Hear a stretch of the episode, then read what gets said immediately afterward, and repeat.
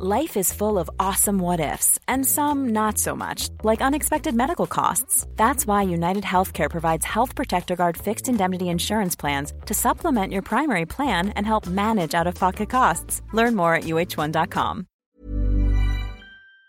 Werbung von Avia Life, einem führenden Schweizer Unternehmen in der Longevity-Forschung. Avea bietet mit Nahrungsergänzungsmitteln effektive Lösungen für gesundes Altern und Verjüngung, damit sich Menschen so lange wie möglich gestärkt, lebendig und jugendlich fühlen. Bei der Entwicklung seiner hochwertigen Supplements nutzt Avea deshalb Inhaltsstoffe, die auf der Basis empirisch zusammengetragener und bewerteter wissenschaftlicher Erkenntnisse ausgewählt werden. Avea-Produkte sind für Menschen gemacht, die ihre Gesundheitsspanne verlängern und das Wohlbefinden stärken möchten. Avea ist mit der Entwicklung des Stabilizers ein Durchbruch in der Blutzuckerregulierung gelungen. Der Stabilizer kombiniert drei kraftvolle natürliche Inhaltsstoffe, die gemeinsam die Aufnahme von Kohlenhydraten aus den Mahlzeiten reduzieren und Blutzuckerschwankungen minimieren.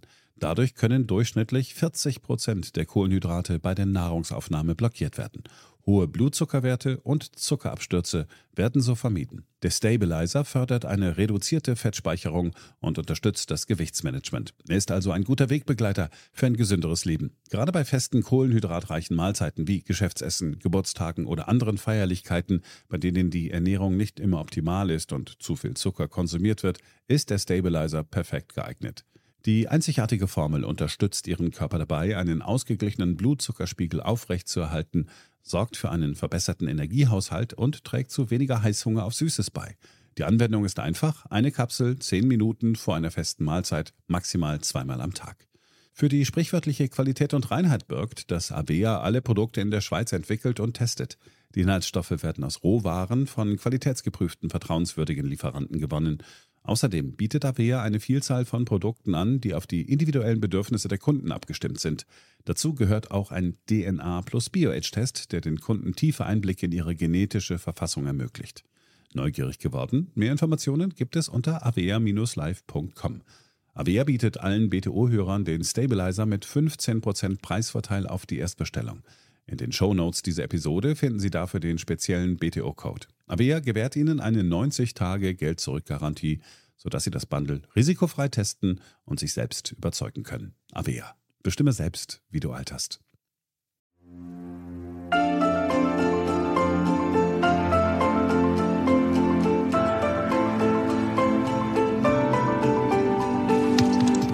BTO Beyond the Obvious 2.0 der Ökonomie-Podcast mit Dr. Daniel Stelter.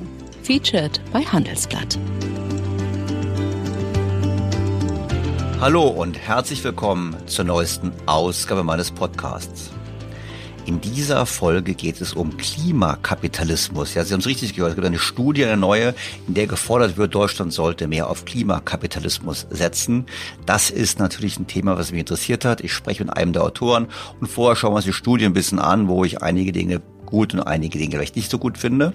Anderes Thema natürlich, wie soll es anders sein, die Zinsentscheidung in Amerika, in Europa und vor allem natürlich die Fragestellung, die sich daraus ableitet, ist die Bankenkrise vorbei? Sie scheint nicht vorbei zu sein, zumindest nicht in den USA. Darauf ein kurzer Blick am Anfang, aber dann geht's im Schwerpunkt um das Thema Klimakapitalismus. Spannende Folge, hoffe ich. Fangen wir also an.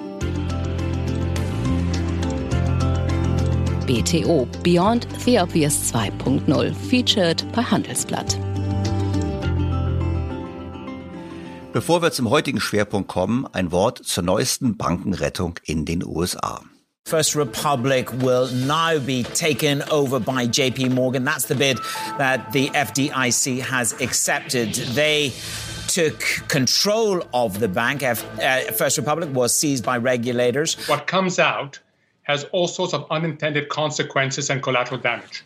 We're making the big banks bigger. We're changing the conventional wisdom about what is a safe bank. It turns out that the banks that were once viewed as too big to fail and too big to manage are now the safe banks. Immerhin die zweitgrößte Pleite einer Bank in den USA. Aber nach Aussagen der Verantwortlichen ist es immer noch eine ganz spezifische Situation, ein Einzelfall. Wir wissen, das stimmt natürlich so nicht, was wir ausführlich in Folge 182, die finale Manipulation, diskutiert haben.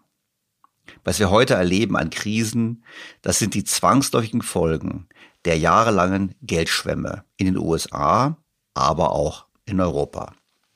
Und wenn die Zinsen jetzt steigen, werden weitere Unfälle zwangsläufig folgen müssen.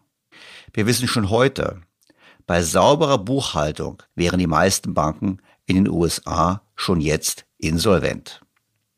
Das sage nicht ich, sondern das sagt eine Studie, die bereits im April erschienen ist, von der Stanford University mit dem Titel Monetary Tightening and US Bank Fragility in 2023. Mark-to-Market Losses and Uninsured Depositor Runs. Dort ist Folgendes zu lesen. Die jüngste Straffung der Fed hat zu erheblichen Wertverlusten der langfristigen Vermögenswerte der Banken geführt. Der Marktwert der Vermögenswerte des US-Bankensystems ist zwei Billionen Dollar niedriger, als der Buchwert der Vermögenswerte vermuten lässt. 1619 US-Banken hätten eine negative Deckung. Während die mittlere Bank mit Vermögenswerten von 0,3 Milliarden US-Dollar klein ist, wären die Gesamtverluste groß und würden 2,6 Billionen US-Dollar an Gesamteinlagen und einen Fehlbetrag für den Einlagensicherungsfonds von 300 Milliarden Dollar betragen. Jetzt wäre das alles kein Problem, wenn die Banken die Wertpapiere bis zur Fälligkeit halten könnten. Und damit kommen wir zum zweiten Problem der amerikanischen Banken. Die Einlagen der Nichtbanken bei den Banken sind in den letzten Jahren förmlich explodiert. Die Federal Reserve Bank stellte in einem Paper schon 2022 Folgendes fest. Eine bemerkenswerte Entwicklung im US-Bankensystem nach dem Ausbruch der Covid-19-Pandemie war das schnelle und anhaltende Wachstum der gesamten Bankeinlagen. Die Gesamteinlagen bei inländischen Geschäftsbanken sind seit Ende 2019 um mehr als 35 Prozent gestiegen und beliefen sich im vierten Quartal 2021 auf rund 18 Billionen US-Dollar. Dieser Anstieg der Gesamteinlagen ist größer als zu jedem anderen Zeitraum in der jüngeren Geschichte. Die prozentuale Veränderung der Einlagen im Jahresvergleich hat seit dem ersten Quartal 2020 alle in den letzten 30 Jahren beobachteten übertroffen. Und was war dafür die Ursache? Die Analysten der Federal Reserve Bank schreiben Folgendes. Die Einlagen befinden sich im Verhältnis zum Bruttoinlandsprodukt auf einem historisch hohen Niveau.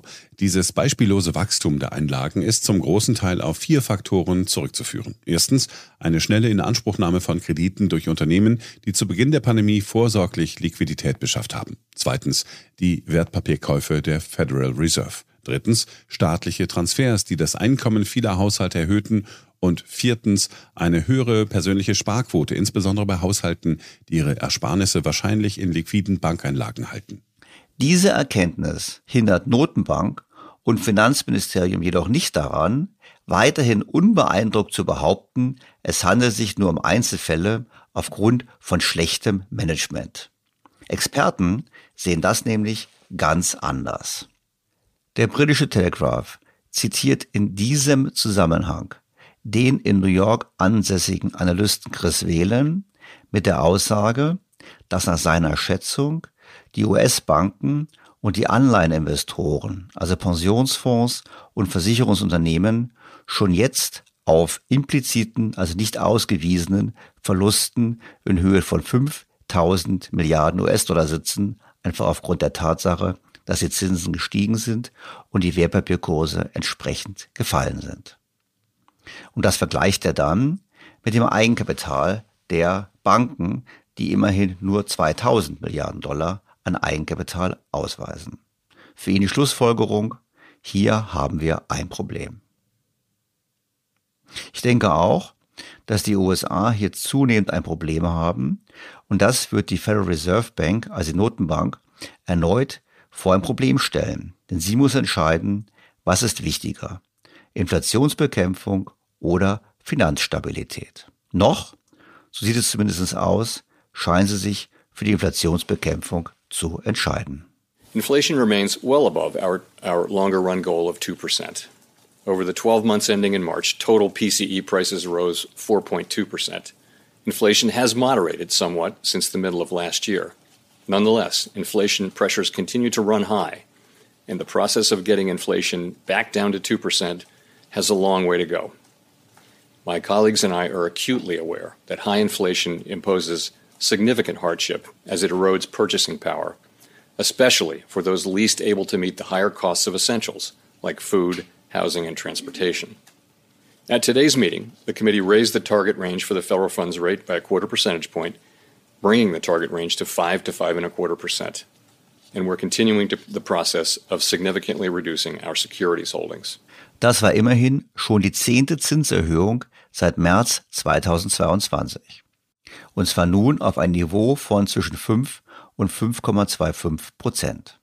Das war die schnellste Zinserhöhung in der Geschichte der US-Notenbank und zudem noch eine von einem historisch einmaligen Niveau ausgehend, nämlich von Null. Und was sagte der US-Notenbankpräsident Jerome Powell zu den Banken? Seiner Meinung nach sei das US-Bankensystem solide und widerstandsfähig. Let me comment briefly on recent developments in the banking sector. Conditions in that sector have broadly improved since early March, and the U.S. banking system is sound and resilient. We will continue to monitor conditions in the sector. We're committed to learning the right lessons from this episode and will work to prevent events like these from happening again. Wie robust und widerstandsfähig konnten wir dann schon bereits wenige Stunden später feststellen. Als nach Handelsschluss eine weitere Bank ankündigte, einen Verkauf zu prüfen. Die Aktien der Bank PacWest verloren nachbörslich immerhin die Hälfte ihres Wertes. Was interessant ist, die Börsen gesamthaft sehen es offensichtlich wirklich nicht als ein Problem. Der Gesamtmarkt steigt. Wir wissen, dass der Gesamtmarkt in den USA, aber auch in Deutschland im Plus liegt in diesem Jahr. Und die Banken in den USA haben derweil 20 Prozent verloren. Alle Banken? Nein, das stimmt nicht.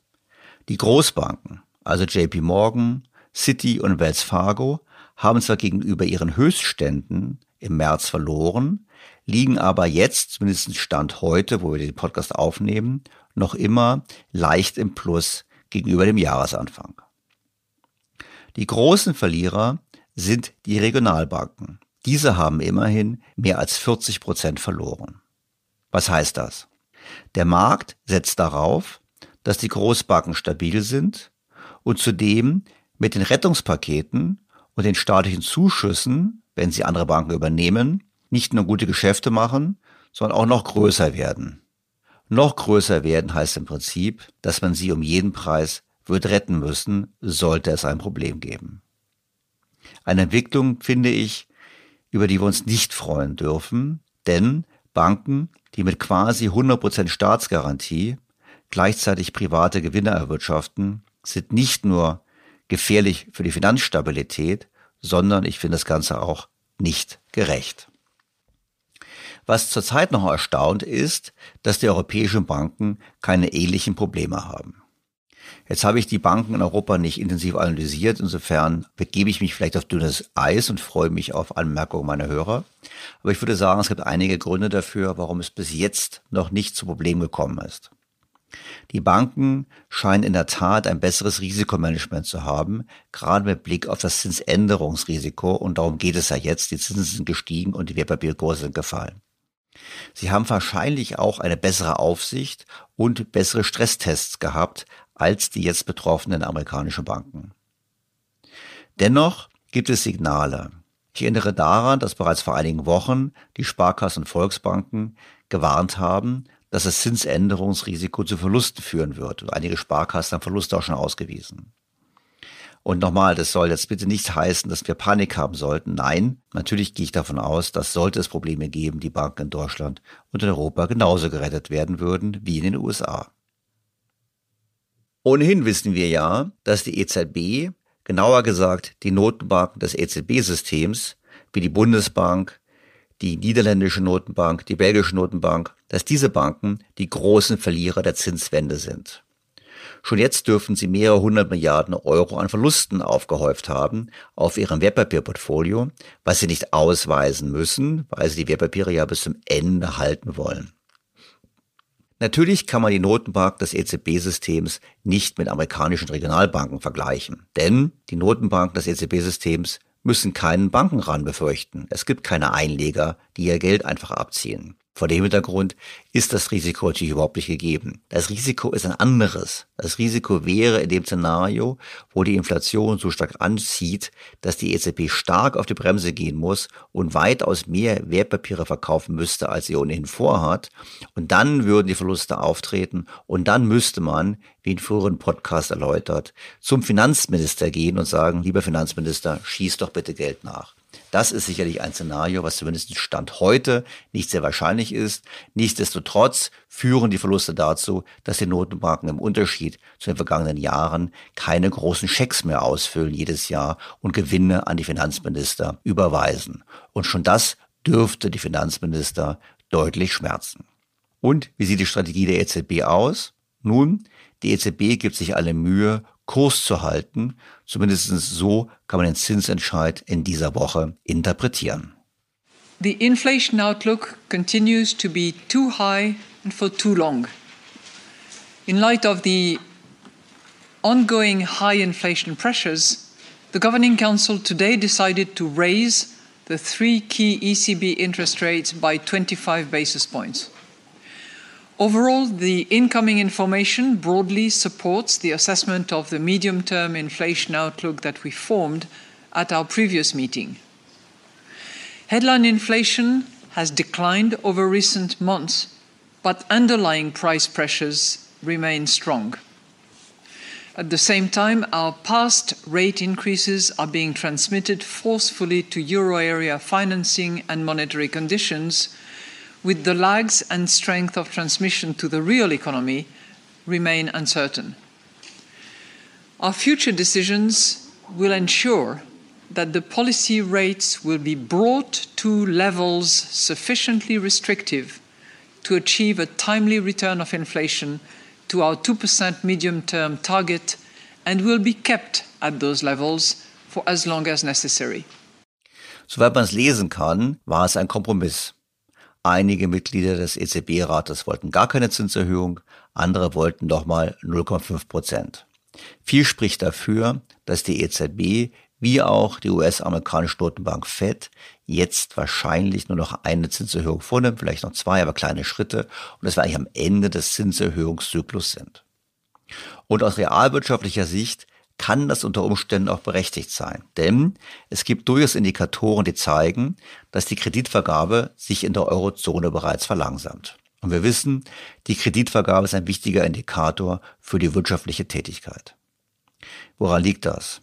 Zum einen fragen Unternehmen weniger Kredite nach, zum anderen werden die Banken auch wählerischer. Die sogenannten Kreditvergabestandards werden verschärft. Es ist also gut möglich, dass wir doch noch eine Rezession bekommen, in den USA noch wahrscheinlicher als bei uns. Und die ganz spannende Frage wird sein, ob diese Rezession ausreicht, die Inflation wirklich wieder auf zwei Prozent zu bekommen. Das werden wir sehen. Blickt man nur rein auf die Geldmengen, könnte man durchaus argumentieren, dass zwei Prozent erreicht werden und unter Umständen sogar, wie sogar wieder ins Umfeld kommen von noch tieferer Inflation oder gar deflationären Tendenzen.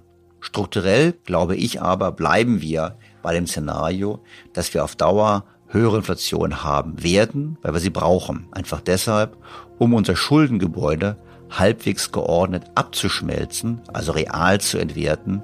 Das ist nicht schön, aber es ist allemal attraktiver und angenehmer als die Alternative.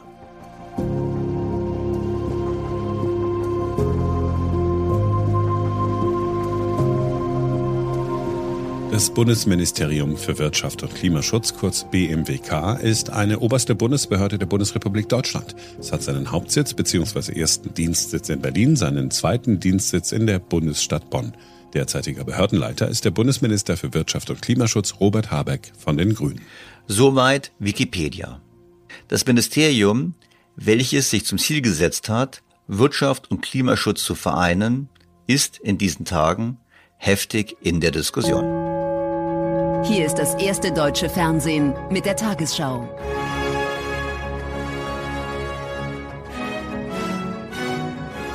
Das Wirtschaftsministerium unter Leitung von Robert Habeck steht in der Kritik. Der Vorwurf Vetternwirtschaft. Im Mittelpunkt Wirtschaftsstaatssekretär Patrick Greichen und die Frage, hat Greichen einem Freund, seinem Trauzeugen, einen interessanten Posten zugeschanzt? Die Geschäftsführung der bundeseigenen deutschen Energieagentur. Aus den Reihen des Koalitionspartners FDP wird nun Aufklärung gefordert. Der CDU-Abgeordnete Kuban hat diese Woche im Bundestag von mafiösen Tendenzen gesprochen. Ja, und das Wirtschaftsministerium kündigte eine Prüfung an.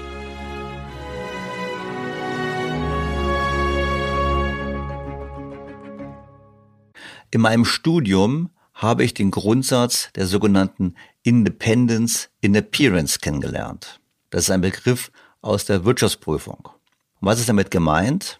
Nun folgendes.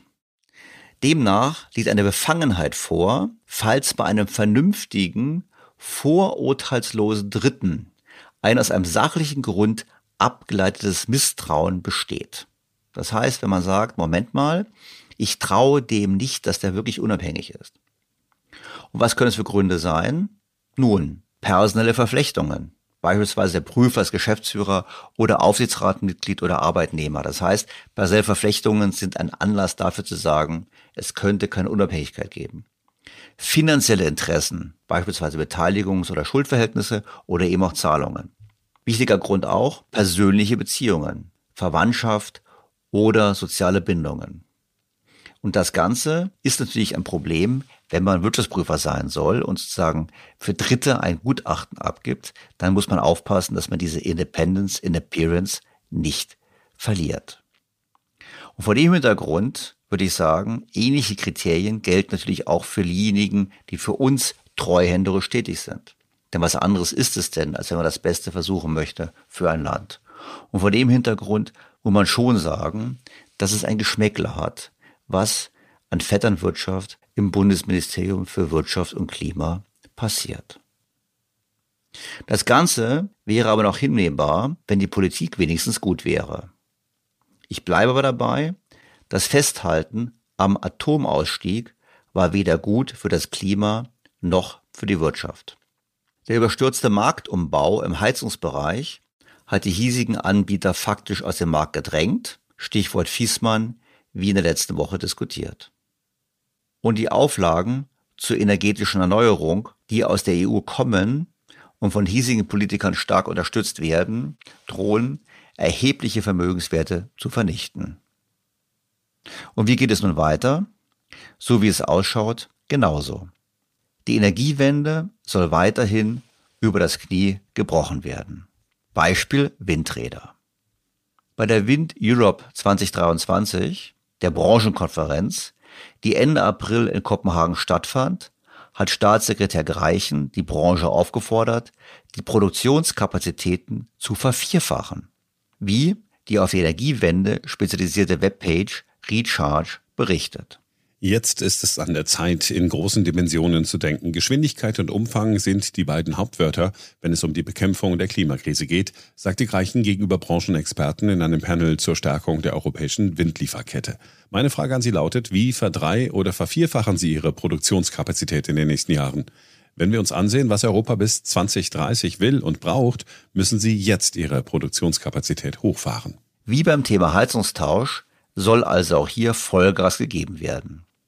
Und wie reagiert die Branche? Freut sie sich? Sagt sie, genau das wollten wir tun? Nein, das sagt sie nicht. Tim Davidowski, CEO von Siemens Gamesa, wies auf die düstere aktuelle Situation des Windkraftsektors hin, der aufgrund von Lieferkettenengpässen, die durch Covid-19 und Russlands Krieg gegen die Ukraine ausgelöst wurden, Verluste angehäuft hat, sowie Material- und andere Kosteninflation. Das ist nicht nachhaltig. Wir können nicht weiter Verluste machen, warnte Davidowski. Um die europäischen Wachstumsziele zu unterstützen, bedarf es enormer Investitionen. Die Hersteller brauchen direkte Unterstützung. Ich würde sagen Cash. Es geht weniger um Finanzen und Kredite. Es ist mehr direkte Finanzhilfe, um die Investitionen zu tätigen. Und weiter? Die Bemühungen der EU seien groß, aber bei der Umsetzung werden die Dinge vager, sagte Davidowski. Das gesamte Netzwirtschaftsgesetz sagt im Grunde nichts über direkte Investitionshilfen aus, betonte er. Seien wir ehrlich, das ist die größte Herausforderung, die wir heute haben. Es ist nicht so, dass wir keine Ahnung von der Technologie haben. Wir wissen, was zu bauen ist. Das ist nicht das Problem. Zum jetzigen Zeitpunkt wissen wir aus Fertigungssicht nicht, wie wir das alles finanzieren sollen. Das sagt kein geringerer als der CEO des zweitgrößten Produzenten von Windturbinen und dem derzeitigen Marktführer im Offshore-Windmarkt. Das heißt übersetzt Subventionen. Die Branche möchte direkte Subventionen, bevor sie anfängt, Produktionskapazitäten aufzubauen. Das heißt, heute subventionieren wir diejenigen, die Windkraftanlagen betreiben. Künftig sollen wir auch noch die Hersteller subventionieren. Genau dasselbe hätte übrigens auch die Familie Fiesmann sagen können. Die hätte auch sagen können, wir hätten gerne Subventionen. Wie wird das Ganze ausgehen?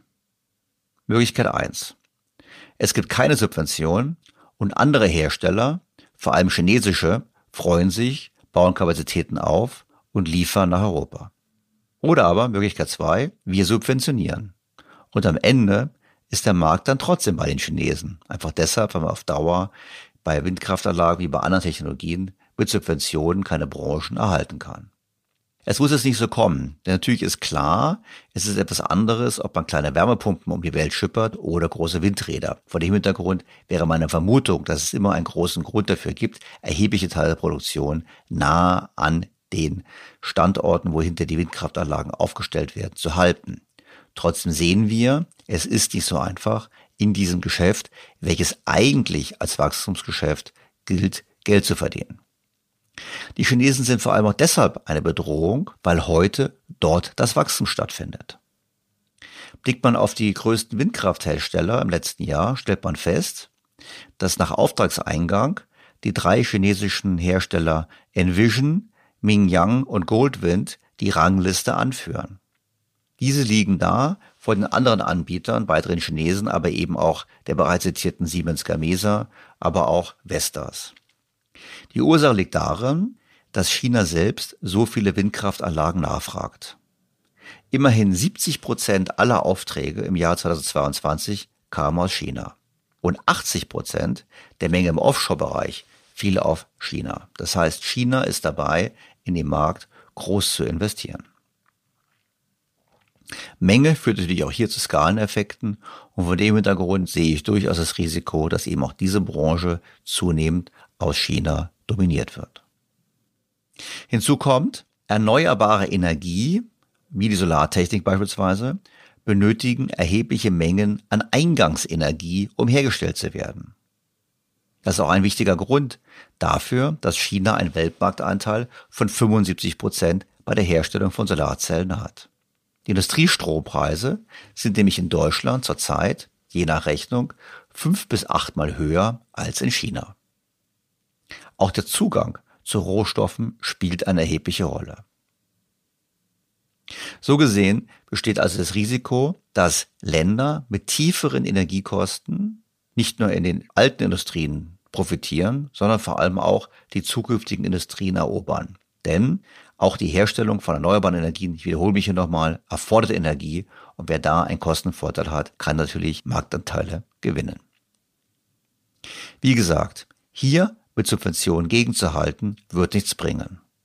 Dazu haben wir einen zu eindeutigen Standortnachteil in Europa und Deutschland. Wir haben zu hohe Personalkosten, die sich verschlechtern werden wegen der demografischen Entwicklung. Wir haben eine zu hohe Abgabenbelastung. Wir haben zu viel Bürokratie und, wie bereits angesprochen, wir haben zu hohe Strom- und Energiekosten.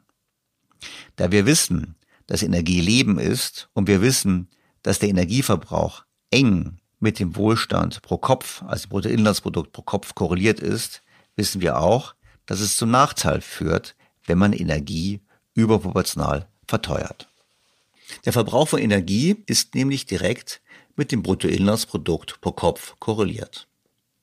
Und das liegt daran, dass Energie natürlich wichtig ist, auch bei vielen Industrien. Und je höher der Strompreis, desto größer eben die Gefahr der Deindustrialisierung. Das heißt, des Abwanderns von Industrie. Und bis vor kurzem klang das ja so, als würde das Wirtschaftsministerium sich dahingehend keine Sorgen machen.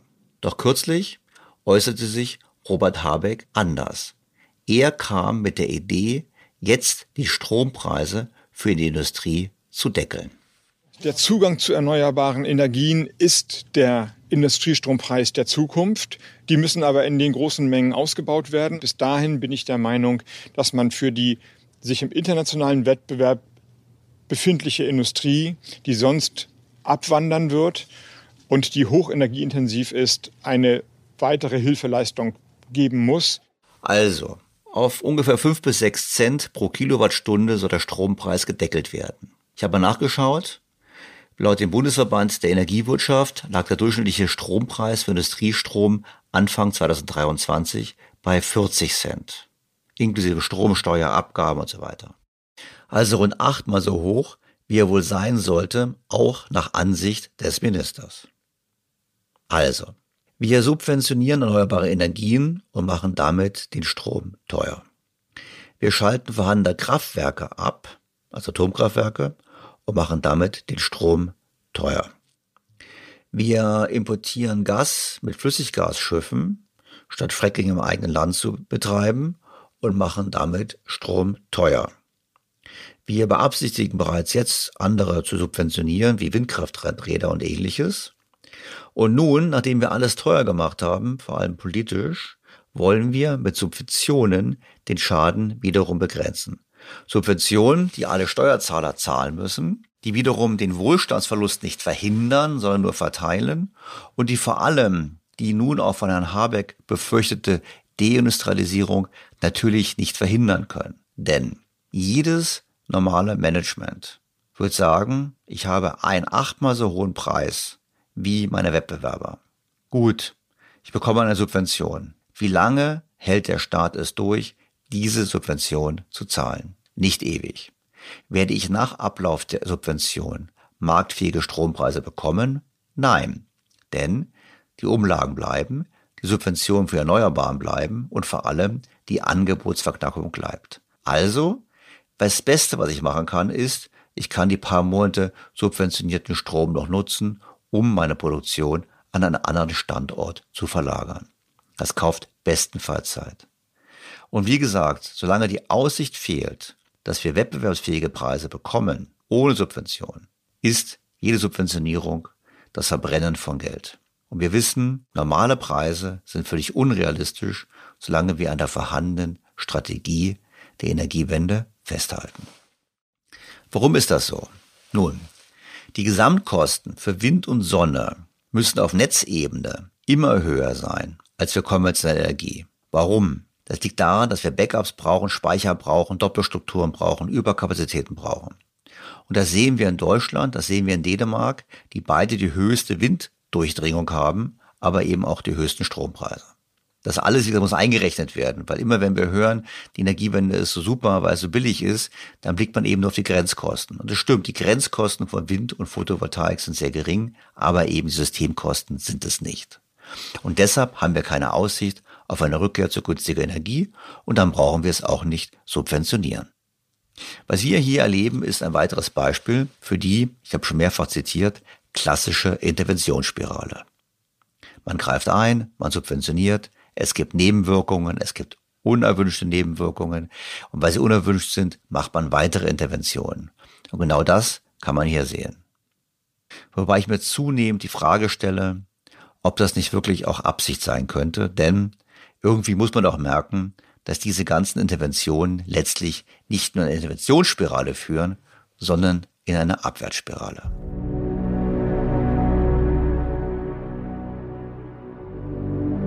Deutlich wird auf jeden Fall, dass das mit dem immer wieder versprochenen grünen Wirtschaftswunder wohl nichts wird.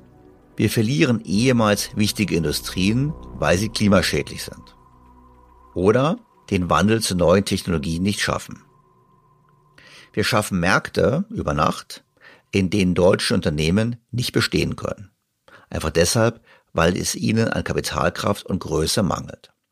Rückblickend finde ich, muss man noch mehr Ehrfurcht haben vor der Gründergeneration der Kaiserzeit, die damals Weltmärkte erobert hat und das ausgehend von einem Land ohne nennenswerte natürliche Ressourcen und auch keinem großen Heimatmarkt. Das war eine wirkliche Leistung und das könnte man heute in dem heutigen Wettbewerbsumfeld weltweit nicht wieder erreichen.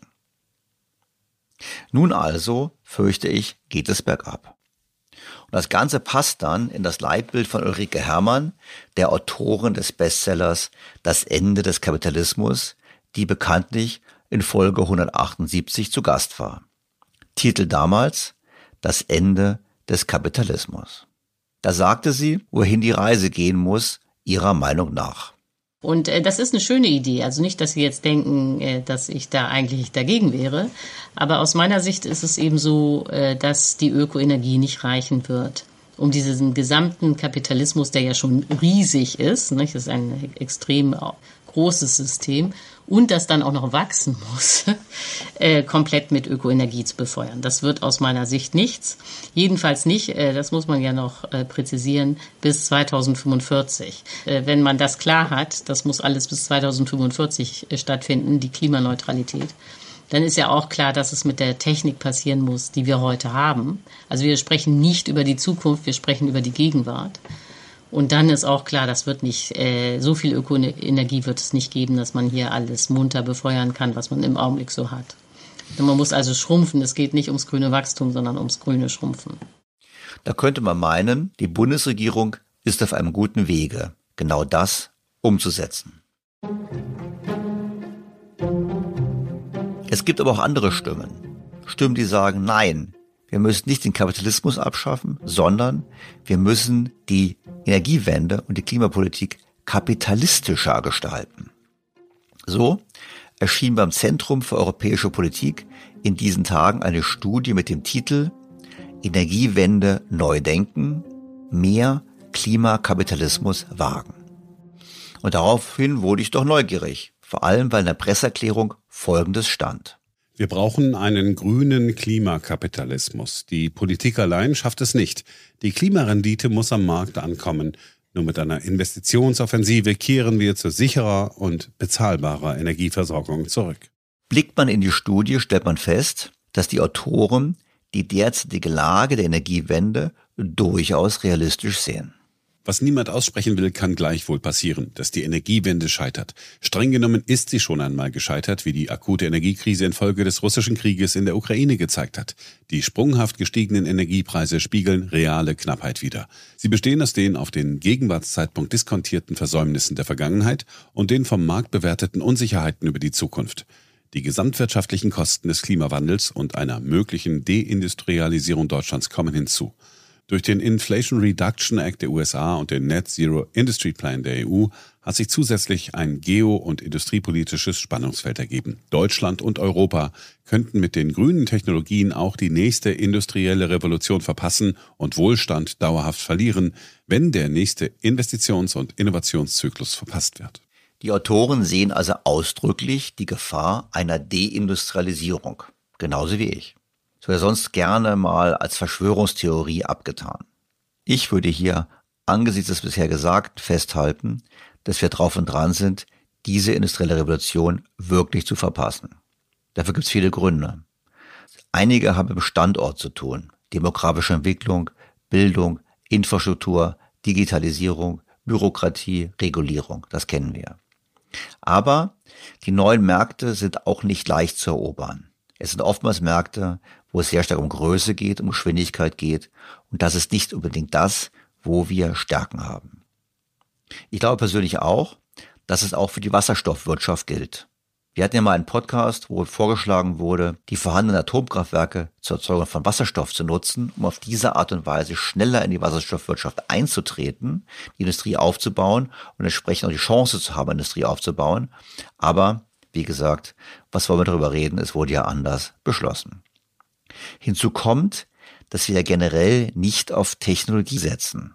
So hat das Wirtschaftsministerium, kaum waren die Atomkraftwerke abgeschaltet, auch die Förderung der Kernkraftforschung eingestellt. Andere Technologien, wie beispielsweise Carbon Capture, also die Abscheidung von CO2 und Lagerung oder Vernutzung zu anderen Produktionszwecken und anderem, alles das wird bei uns tabuisiert oder gleich ganz verboten. Doch kommen wir zurück zur Studie. Die Ziele der Energiewende umschreibt die Studie folgendermaßen. Die Energiewende lässt sich einfach beschreiben. Sie besteht darin, genügend klimaneutrale Energien zur Verfügung zu stellen, um zwei Ziele zu erreichen. Klimaneutralität herzustellen und gleichzeitig den Wohlstand zu erhalten. Diese einfache Beschreibung beinhaltet jedoch drei Dimensionen. Einen ökologischen, der die Zeitachse bestimmt, einen technisch-physikalischen, der das System bestimmt, und einen ökonomischen, der die Effizienz bestimmt. Während die physikalischen und ökologischen Zusammenhänge mehr oder weniger bekannt sind, ist der ökonomisch optimale Pfad der Energiewende unbestimmt, aber er wird durch den ökologischen Zeitfaktor und das technische System wesentlich vorgegeben. Naja, die physikalischen Zusammenhänge haben wir ja auch immer wieder an dieser Stelle besprochen. Es ist keineswegs so eindeutig klar, wie es hier gesagt wird. Wie es funktioniert, vor allem die Speicherfrage, ist noch völlig offen. Und der Weg, den Deutschland beschreitet, den gehen wir bekanntlich ziemlich alleine auf der Welt. Und dann kommen aber Forderungen, denen ich mich sofort anschließen kann. Die Autoren sprechen von sieben Todsünden, die dringend angegangen werden müssten. Erstens, statt Dirigismus weniger Staat. Die Politik droht die Energiewende kleinteilig zu übersteuern. Eine klare Ordnungspolitik ist sinnvoller als politisches Mikromanagement. Ein zu enges Korsett aber erzeugt Deformation, keine Transformation. Die Regierung macht zurzeit übrigens genau das Gegenteil. Zweitens, statt Ideologie mehr Markt. Der grüne Kapitalismus ist derzeit nicht kapitalmarktfähig, aber der Kapitalbedarf der gesamten Energiewende ist so enorm, dass ohne private Innovationen keine grüne Transformation stattfinden wird. Die gesellschaftliche Klimarendite zur Internalisierung externer Effekte muss an die Investoren weitergereicht werden. Das finde ich interessant. Was ist denn die gesellschaftliche Klimarendite? Das klingt doch sehr abstrakt. Und letztlich finde ich, wird hier schon angedeutet, dass der Staat diese Rendite letztlich auszahlen muss. Das ist dann doch nicht ganz so sehr Kapitalismus. Drittens, statt Wunschdenken mehr Pragmatismus. Die Energiewende ist derzeit strukturell instabil, denn zwar ist die Energiewende im Endzustand stabil, der Transformationspfad selbst jedoch instabil. Ein Haus muss analog nicht nur im fertigen Zustand statisch stabil sein, sondern zu jedem Zeitpunkt seiner Errichtung, weil es sonst zusammenfällt, bevor es fertig ist. Versorgungssicherheit und Wettbewerbsfähigkeit müssen für ein exportorientiertes Industrieland wie Deutschland während des gesamten Transformationsprozesses gewährleistet sein. Diese Forderung würde ich genau so unterschreiben. Doch wir schalten ab, bevor wir eingeschaltet haben. Wir erleben meiner Meinung nach den Einsturz des Hauses und deshalb gibt es jetzt auch die sich abzeichnende Subventionsspirale. Und ich würde übrigens auch anzweifeln, dass das Haus, wenn es denn jemals fertig ist, nicht auch einstürzt. Denn was sind die Ziele? Klimaneutralität und Wohlstand erhalten. Und so wie es jetzt ausschaut, glaube ich, wenn wir beide Ziele nicht erreichen. Viertens. Statt Kleinteiligkeit mehr Mut. Die Energiewende wird in ihrer ökonomischen Bedeutung und politischen Herausforderung nach wie vor unterschätzt, denn an einer erfolgreichen Energiewende hängen Wohlstand und sozialer Frieden gleichermaßen. Nein, ich denke, es wird nicht unterschätzt. Die Bundesregierung stellt das Klimaziel über alles und damit gefährdet sie den Wohlstand nicht unbeabsichtigt, sondern nimmt die Gefährdung billigend in Kauf. Fünftens. Statt Konzeptlosigkeit mehr Koordination. Die Governance der Energiewende ist derzeit dysfunktional, denn sie denkt nicht systemisch genug. Das Energiesystem besteht aus interdependenten Strukturen. Die Energiewende muss viel stärker mit der Mobilitätswende, der Wärmewende und der Industrietransformation synchronisiert werden. Das setzt eine ordnungspolitisch saubere Aufgabenteilung zwischen Staat und Markt voraus. Wer sollte besser koordinieren können als der Preis? Wir brauchen keine staatliche Koordination, sondern eine über Preise. Nur dann können wir wirklich kapitalistisch die Energiewende doch noch retten. Sechstens. Statt Bürokratie mehr Geschwindigkeit. Die fehlende Geschwindigkeit droht, die Energiewende auszubremsen. Bei der Transition von einem System in ein anderes entstehen temporäre Trade-offs, konkret in der Energiewende zwischen Emissionsreduktion und Versorgungssicherheit. In diesem Sinne sind die langsamen Genehmigungsverfahren Gift für die gesamte Energiewende. Ich würde trotzdem sagen, es ist eine Illusion, wenn wir glauben, nur durch das Aufstellen von mehr Windrädern sei das Problem gelöst. Wir haben damit immer noch keine Antwort auf die Fragen nach der Überbrückung von Dunkelflauten und auch nicht auf die Frage nach den Kosten. Die Stromkosten bleiben außerdem trotzdem hoch. Siebtens. Statt Alleingängen mehr Europa. Deutschland verliert seine Energiewende politisch in Europa, denn die Diskussion um das europäische Strommarktdesign und den europäischen Energiebinnenmarkt wird mittlerweile von anderen Ländern, unter anderem Frankreich, dominiert. Die deutsche Energiewende lässt sich aber politisch und ökonomisch nicht mehr unabhängig von Europa denken. Gerade für die deutsche Energiewende, die bislang aus allem ausgestiegen, aber in nichts eingestiegen ist, gilt, dass sie nur europäisch erfolgen kann. Ich würde sogar sagen, hier hätte Europa durchaus mal aktiver sein können und Deutschland sagen können, ihr dürft die Atomkraftwerke nicht abschalten. Denn unter diesem Entscheid leiden natürlich alle Verbraucher in Europa und das Klima. Die Autoren führen das Ganze dann zu folgender Forderung zusammen. Eine zukunftssichere Energieversorgung weist zentrale Eigenschaften auf. Sie muss klimaneutral, versorgungssicher, energieeffizient und kostenverträglich sein. Ich betone nochmal alle Ziele. Klimaneutral, versorgungssicher, energieeffizient und kostenverträglich. Wie gesagt, betrachtet man die Handlungen der Bundesregierung, hat man den Eindruck, dass nur eines der vier Ziele überhaupt relevant ist. Es bleiben Herausforderungen, auf die die Autoren ausführlich eingehen. So zum Beispiel, wie wichtig die Speichertechnologien sind. Die vermehrte Zwischenspeicherung von Strom ist zukünftig essentiell für den Ausgleich natürlicher Stromerzeugungsschwankungen. Sie trägt zur stärkeren Integration erneuerbarer Energieträger in den Strommix bei, indem sie die Abregelung von Anlagen in Zeiten der Überschusserzeugung, sogenannten Bergwerfstrom, unnötig macht. Hier sprechen die Autoren einen Punkt an, der sehr gerne verdrängt wird. Wir brauchen Speicher nicht nur für die Dunkelflaute, sondern auch um den Geisterstrom zu verhindern. Geisterstrom? Das Thema wird übrigens selten angesprochen. Was ist das überhaupt? Tja, wenn zu viel Strom erzeugt wird, dann weiß man oft nicht, wohin damit. Die Stromnetze können den Strom nicht aufnehmen. Und dann werden die Windräder abgeregelt. Das kennen wir, wenn wir eine Autobahn fahren und es bester Wind ist und die Windräder stehen. Das muss auf dieses Phänomen zurückzuführen sein. Für die Betreiber der Windräder ist das nicht ganz so schlimm, denn sie bekommen eine Entschädigung, die wir Stromkunden bezahlen. Und die Dimensionen sind erheblich. Im gesamten Jahr 2022 konnten beispielsweise wegen Engpässen im Netz 5800 Gigawattstunden Ökostrom nicht eingespeist werden.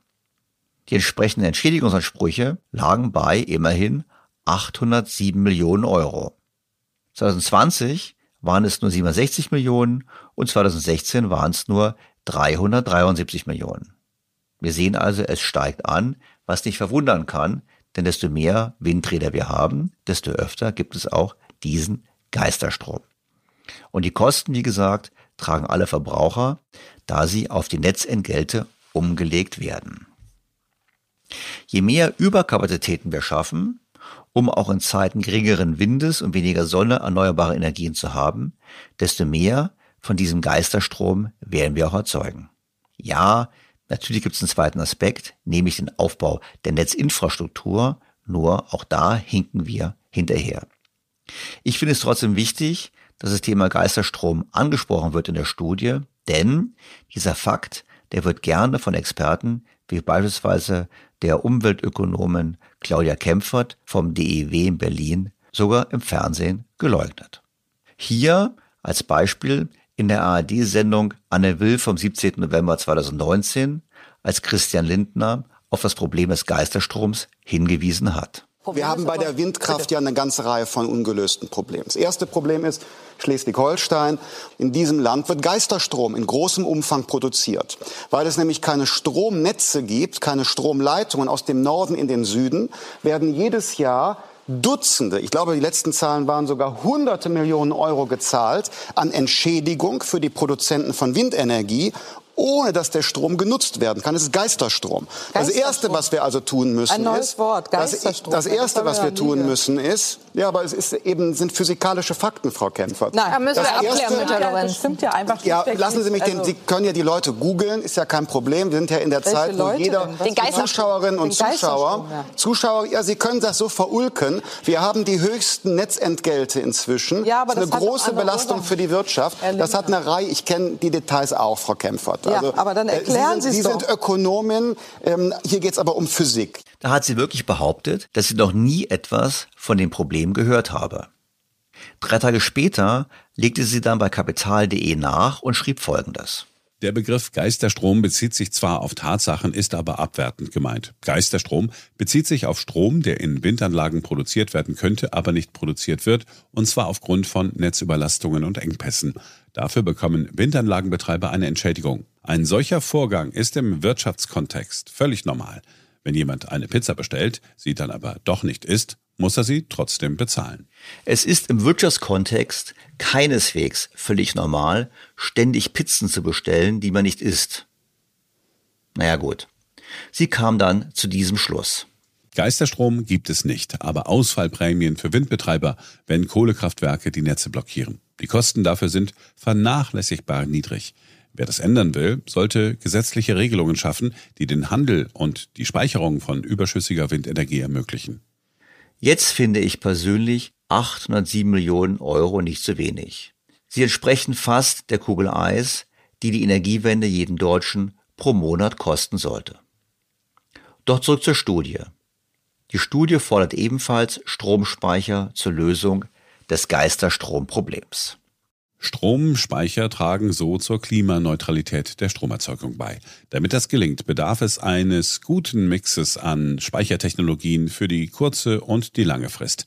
Die Aufgabe kurzfristiger Speicher ist es, temporäre Erzeugungsschwankungen durch zeitnahe flexible Ein- und Ausspeicherung auszugleichen.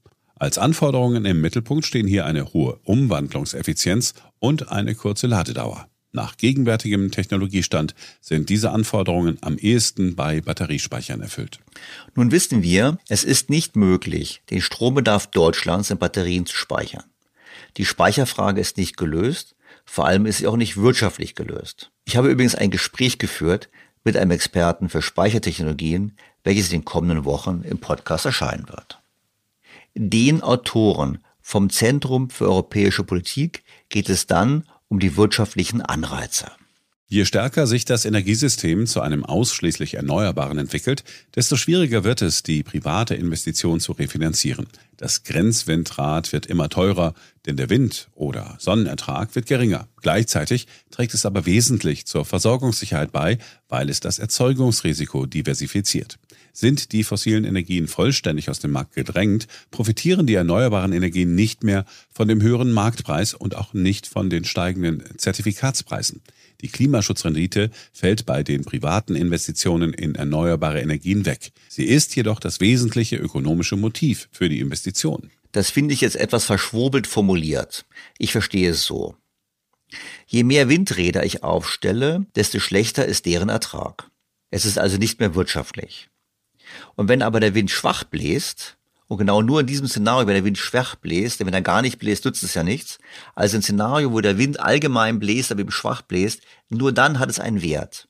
Weil dann alle schwach angetriebenen Windräder zusammen vielleicht noch die Stromversorgung sicherstellen. Und dafür muss man einen Anreiz geben, womit wir wieder bei Subventionen sind. Denn was anders sollte denn eine Klimaschutzrendite sein?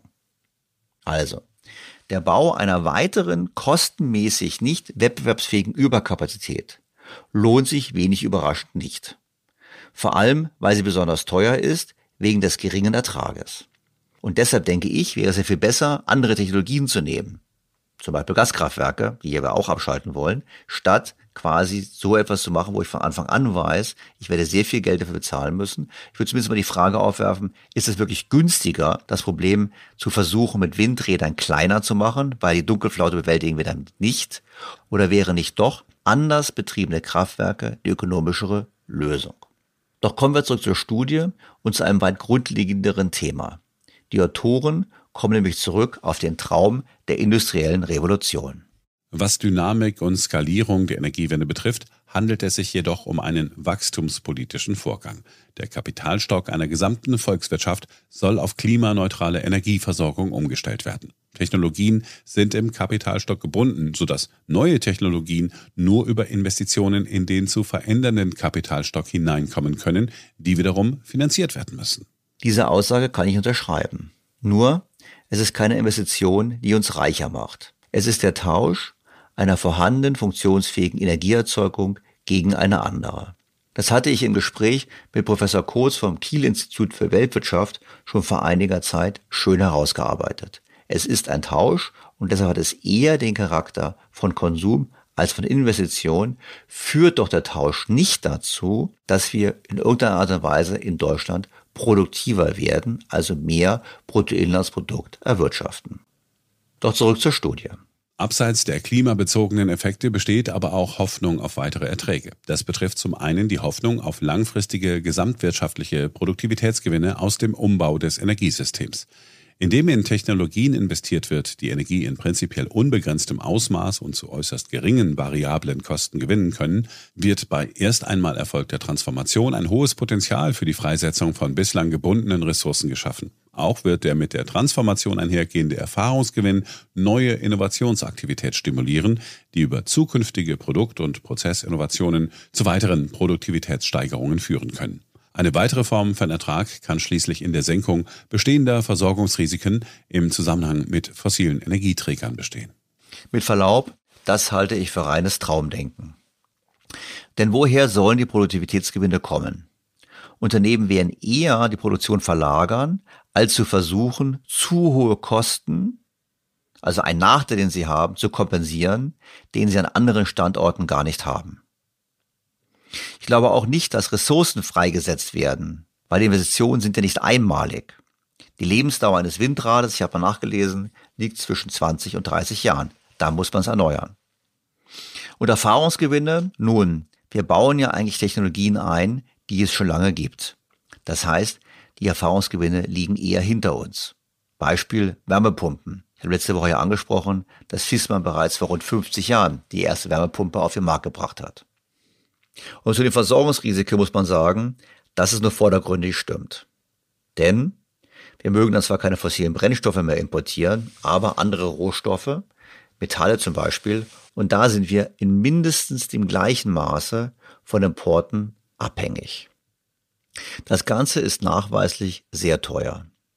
Und woher neue Innovationen kommen sollen, wenn man auf allen Ebenen die Grundlagen für erfolgreiches Wirtschaften im Land zerstört, erschließt sich mir nicht. Und damit meine ich Wettbewerbsfähigkeit, Bildung, Infrastruktur, die ganzen Themen gehören zusammen. Um dennoch positive wirtschaftliche Effekte zu begründen, bemühen die Autoren ein volkswirtschaftliches Konzept, welches einen theoretischen Verlauf so beschreibt.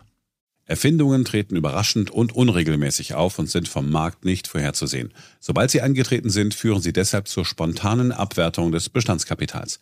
Da hierdurch die Kapitalintensität der Produktion unter das optimale Niveau sinkt, ist eine starke Zunahme der gesamtwirtschaftlichen Investitionen in der unmittelbaren Folgezeit die logische und gesellschaftlich optimale Konsequenz.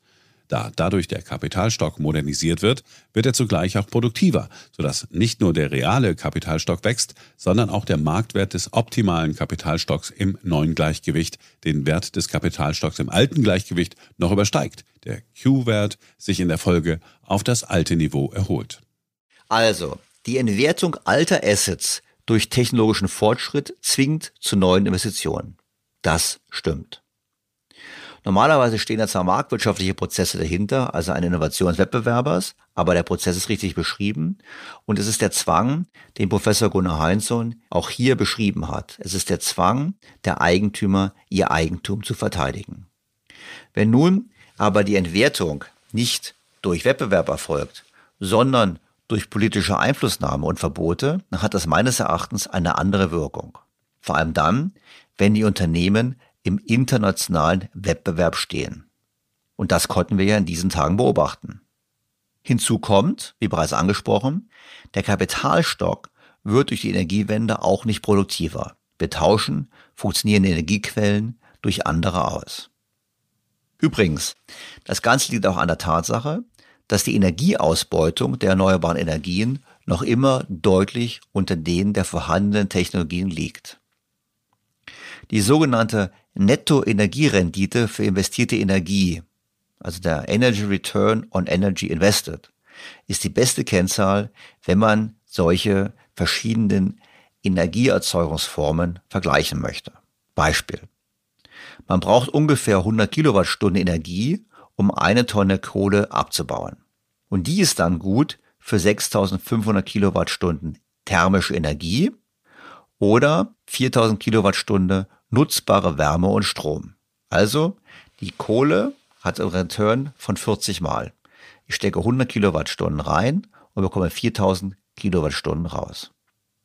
Schätzungen gehen davon aus, dass der Netto Energy Return on Energy Invested für Wind heute bei etwa 23 und der Netto Energy Return on Energy Invested für Solarenergie bei etwa 12 liegt.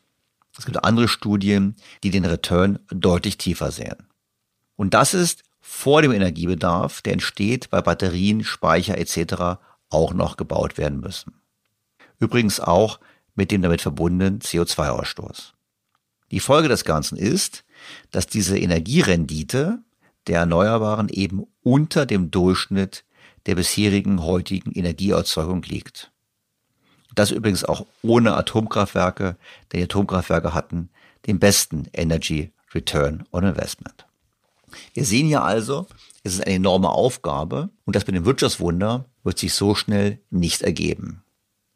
Neue Industrien, seine Hoffnung, die wird es auch geben. Die Frage ist, wo sie sich ansiedeln. Und da spielt es schon eine Rolle, wie viel Energie kostet. Denn, ich wiederhole mich hier, auch die Erzeugung erneuerbaren Energien setzt erstmal Energie voraus. Doch kommen wir zurück zur Studie. Die Modernisierung des gesellschaftlich notwendigen Kapitalstocks, das heißt Erzeugungskapazitäten, Netze, Speicher, Elektrifizierung, Abnehmer, muss jetzt durch beschleunigte Investitionen in bereits erprobte Technologien geschehen, auch damit man für den nächsten Technologieschub in der besten Startposition ist. Hier bin ich zugegebenermaßen skeptisch. Ich glaube nicht, dass das Land mit den höchsten Energiekosten in der besten Startposition ist, wenn es darum geht, solche Zukunftspositionen zu erreichen. Sondern ich glaube, das ist ein Land, welches sehr schnell skalieren kann, also schnell große Volumen erzeugen kann und dies mit billiger Energie. Witzigerweise stört es ja niemanden, dass die Solarzellen in China überwiegend noch mit Kohlestrom hergestellt werden. Die Autoren stellen folgende Forderung auf. Investitionen in erneuerbare Energien haben volkswirtschaftlich eine hohe Rendite. Sie schützen das Klima und schaffen so die Voraussetzung für klimaneutrales Wachstum. Die Energiewende wird viel privates Kapital benötigen. Für die Mobilisierung dieses Kapitals benötigt es eine marktfähige Rendite. Der Umbau zur Klimaneutralität erfordert entsprechende Reallokationsanreize. Das antikapitalistische Framing der Klimakrise ist falsch. Eine für Wirtschaft und Gesellschaft kosteneffiziente Energiewende benötigt marktwirtschaftliche Knappheitssignale und wettbewerbliche Instrumente. Womit es sich hier letztlich wiederum um den Ruf nach Subventionen handelt. Damit sind die Überlegungen in dem Papier vom Kapitalismus ziemlich weit entfernt. Es geht um Subventionen, was man im Wirtschaftsministerium sicherlich gerne hört. Positiv ist aber, dass wenigstens im Titel für den Klimakapitalismus geworben wird und die Autoren sich klar gegen die kleinteilige planwirtschaftliche Steuerung durch die Politik wenden. Das heißt, es gibt natürlich die Notwendigkeit, bestimmte Dinge zu subventionieren, nicht missverstehen, und da haben die Autoren auch recht. Ich finde aber, nur zu sagen, wir schaffen quasi Subventionen und schaffen so den Anreiz, für den Markt etwas zu entwickeln, finde ich etwas zu kurz gesprungen. Ich würde viel mehr auf dezentrale Lösungen setzen und vor allem nicht vorgeben, welche Technologie die geeignete ist. Preissignale sind sicherlich überlegen und ich würde mir wünschen, dass das Wirtschaftsministerium das hören würde und diesen Aspekt aufgreifen würde und sagen würde, jawohl, wir setzen mehr auf Preissignale und dezentrale Entscheidungen, statt immer mehr alles zentralistisch, planwirtschaftlich vorzugeben. Die Studie leistet damit, wie ich finde, einen sehr wichtigen Beitrag für die Diskussion in Deutschland. Und obwohl ich sie jetzt etwas kritisiert habe, sind sehr wichtige Aspekte enthalten für eine bessere Klima- und Energiepolitik. Und genau deshalb sprechen wir jetzt auch mit einem der Autoren. Professor Dr. Henning Vöpel ist Direktor des Zentrums für europäische Politik, einer ordnungspolitischen Denkfabrik mit Sitz in Freiburg, Berlin, Paris und Rom und Vorstand der Stiftung Ordnungspolitik. Außerdem lehrt er seit Oktober 2021 als Professor für Volkswirtschaftslehre an der Business and Law School Berlin.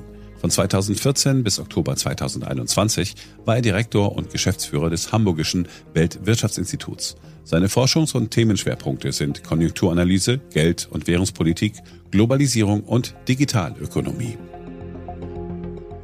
Bevor wir zu meinem Gespräch mit Professor Vöbel kommen, noch dieser Ihnen gut bekannte Hinweis.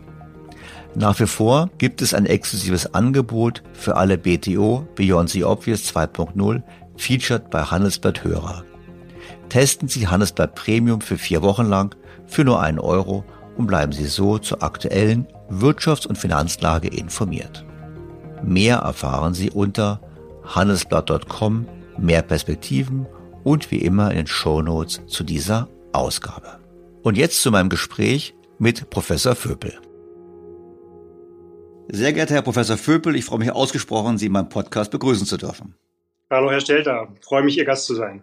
Herr Vöbel, ich habe vor einigen Wochen mit Ulrike Herrmann gesprochen, äh, die Taz-Redakteurin, die einen Bestseller geschrieben hat. Und das, der Bestseller lautet ja das Ende des Kapitalismus. Man sieht ja die These, äh, wir müssen einfach so leben wie in den 70er Jahren und den Kapitalismus abschaffen, damit wir das Weltklima retten. Und da habe ich mich gefreut, neue Studie von Ihnen, Energiewende neu denken, mehr Klimakapitalismus wagen. Und da habe ich mir gedacht, wenn ich Sie nicht einlade, mache ich einen Fehler. Also insofern, was meinen Sie denn mit mehr Klimakapitalismus? Weil auch die Klimakleber sagen ja, der Kapitalismus ist schuld. Also was schwebt Ihnen da vor? Naja, diejenigen, die das behaupten, die sagen natürlich, ähm, das ist ein Systemfehler. Also die, der Kapitalismus müsse wachsen. Das stimmt natürlich nicht. Es gibt eigentlich kein Wachstumsmodell, was irgendeinen postulierten Wachstumszwang irgendwie implizieren würde. Das, das, deshalb ist die, glaube ich, die Grundannahme derer, die sagen, der Kapitalismus sei das Problem am Klimawandel zunächst einmal falsch. Der zweite Punkt ist, dass der Kapitalismus oder sagen wir etwas neutraler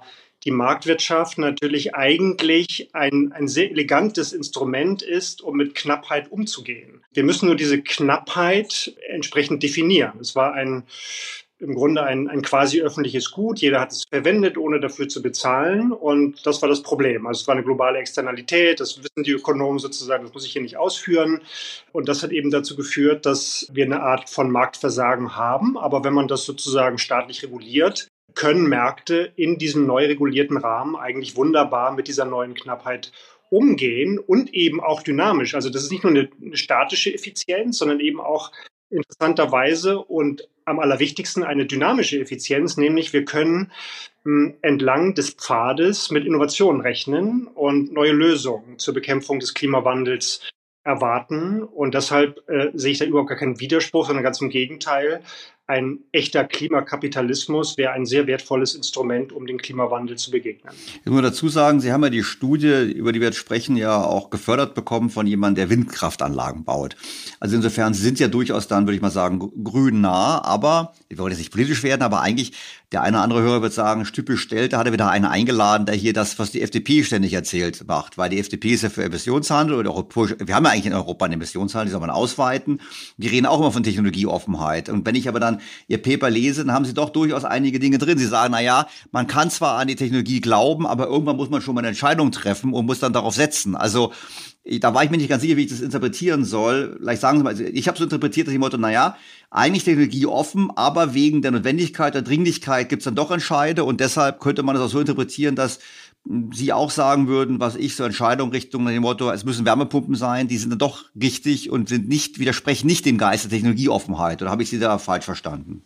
Also ich denke, dass diese Forderung, dieses Postulat der Technologieoffenheit natürlich wichtig ist. Das ist gar keine Frage. Aber wir entwickeln Technologie ja nicht mehr in eine völlig offene Zukunft, sondern wir haben eigentlich ein, ein klar definiertes Ziel. Wir haben auch, wenn man mal unterstellt, dass die Klimaforscher recht haben und wir ein Restbudget an CO2 haben, dann ist die Aufgabe, vor der wir stehen, vielleicht so auch mathematisch würde man sagen, vielleicht ein Kontrollproblem. Also wir, wir, wissen sozusagen, wir kennen den Endzeitpunkt. Wir wissen sozusagen auch, dass wir dann auf Null sein müssen und wir müssen sozusagen den Pfad optimieren. Deshalb können wir nicht so tun, als ob wir sagen, na, irgendwann wird es diese Technologie schon, schon geben, vielleicht auch nicht und vielleicht doch. Und, aber diese Zeit haben wir nicht. Das ist der erste Punkt. Der zweite Punkt ist, dass wir, glaube ich, immer, gerade bei bei Märkten oder Industrien, in denen wir Netzwerkeffekte über Infrastrukturinvestitionen haben, immer implizit an einem bestimmten Punkt auch eine Technologie oder eine Technologiepfadentscheidung getroffen. Also ich, ich, ich verstehe, dass man ordnungspolitisch immer sagt, äh, wir wollen uns das offen halten, wer weiß denn schon, was da kommt. Ich glaube aber, wenn wir uns die Geschichte der Industrie anschauen, dass äh, wir eigentlich implizit irgendwann, hoffentlich zu einem optimalen Zeitpunkt, entschieden haben, das ist es nun, weil wir irgendwann natürlich auch die, die Infrastruktur bauen müssen. Wir haben hier das Henne-Ei-Problem. Also die Leute müssen sich irgendwann auch koordinieren in ihren wirtschaftlichen Aktivitäten auf eine bestimmte Infrastruktur. Und ich denke, äh, dieses Problem haben wir. Und äh, ein, ein dritter Punkt ist die Tatsache, dass die Energieversorgung eben schon ein relativ komplexes System ist. Das heißt, die regelbare, die steuerbare, ständig abrufbare Energie, die wir mit den fossilen oder auch mit der Kernkraft hatten, die ersetzen wir durch eine volatile Energieressource.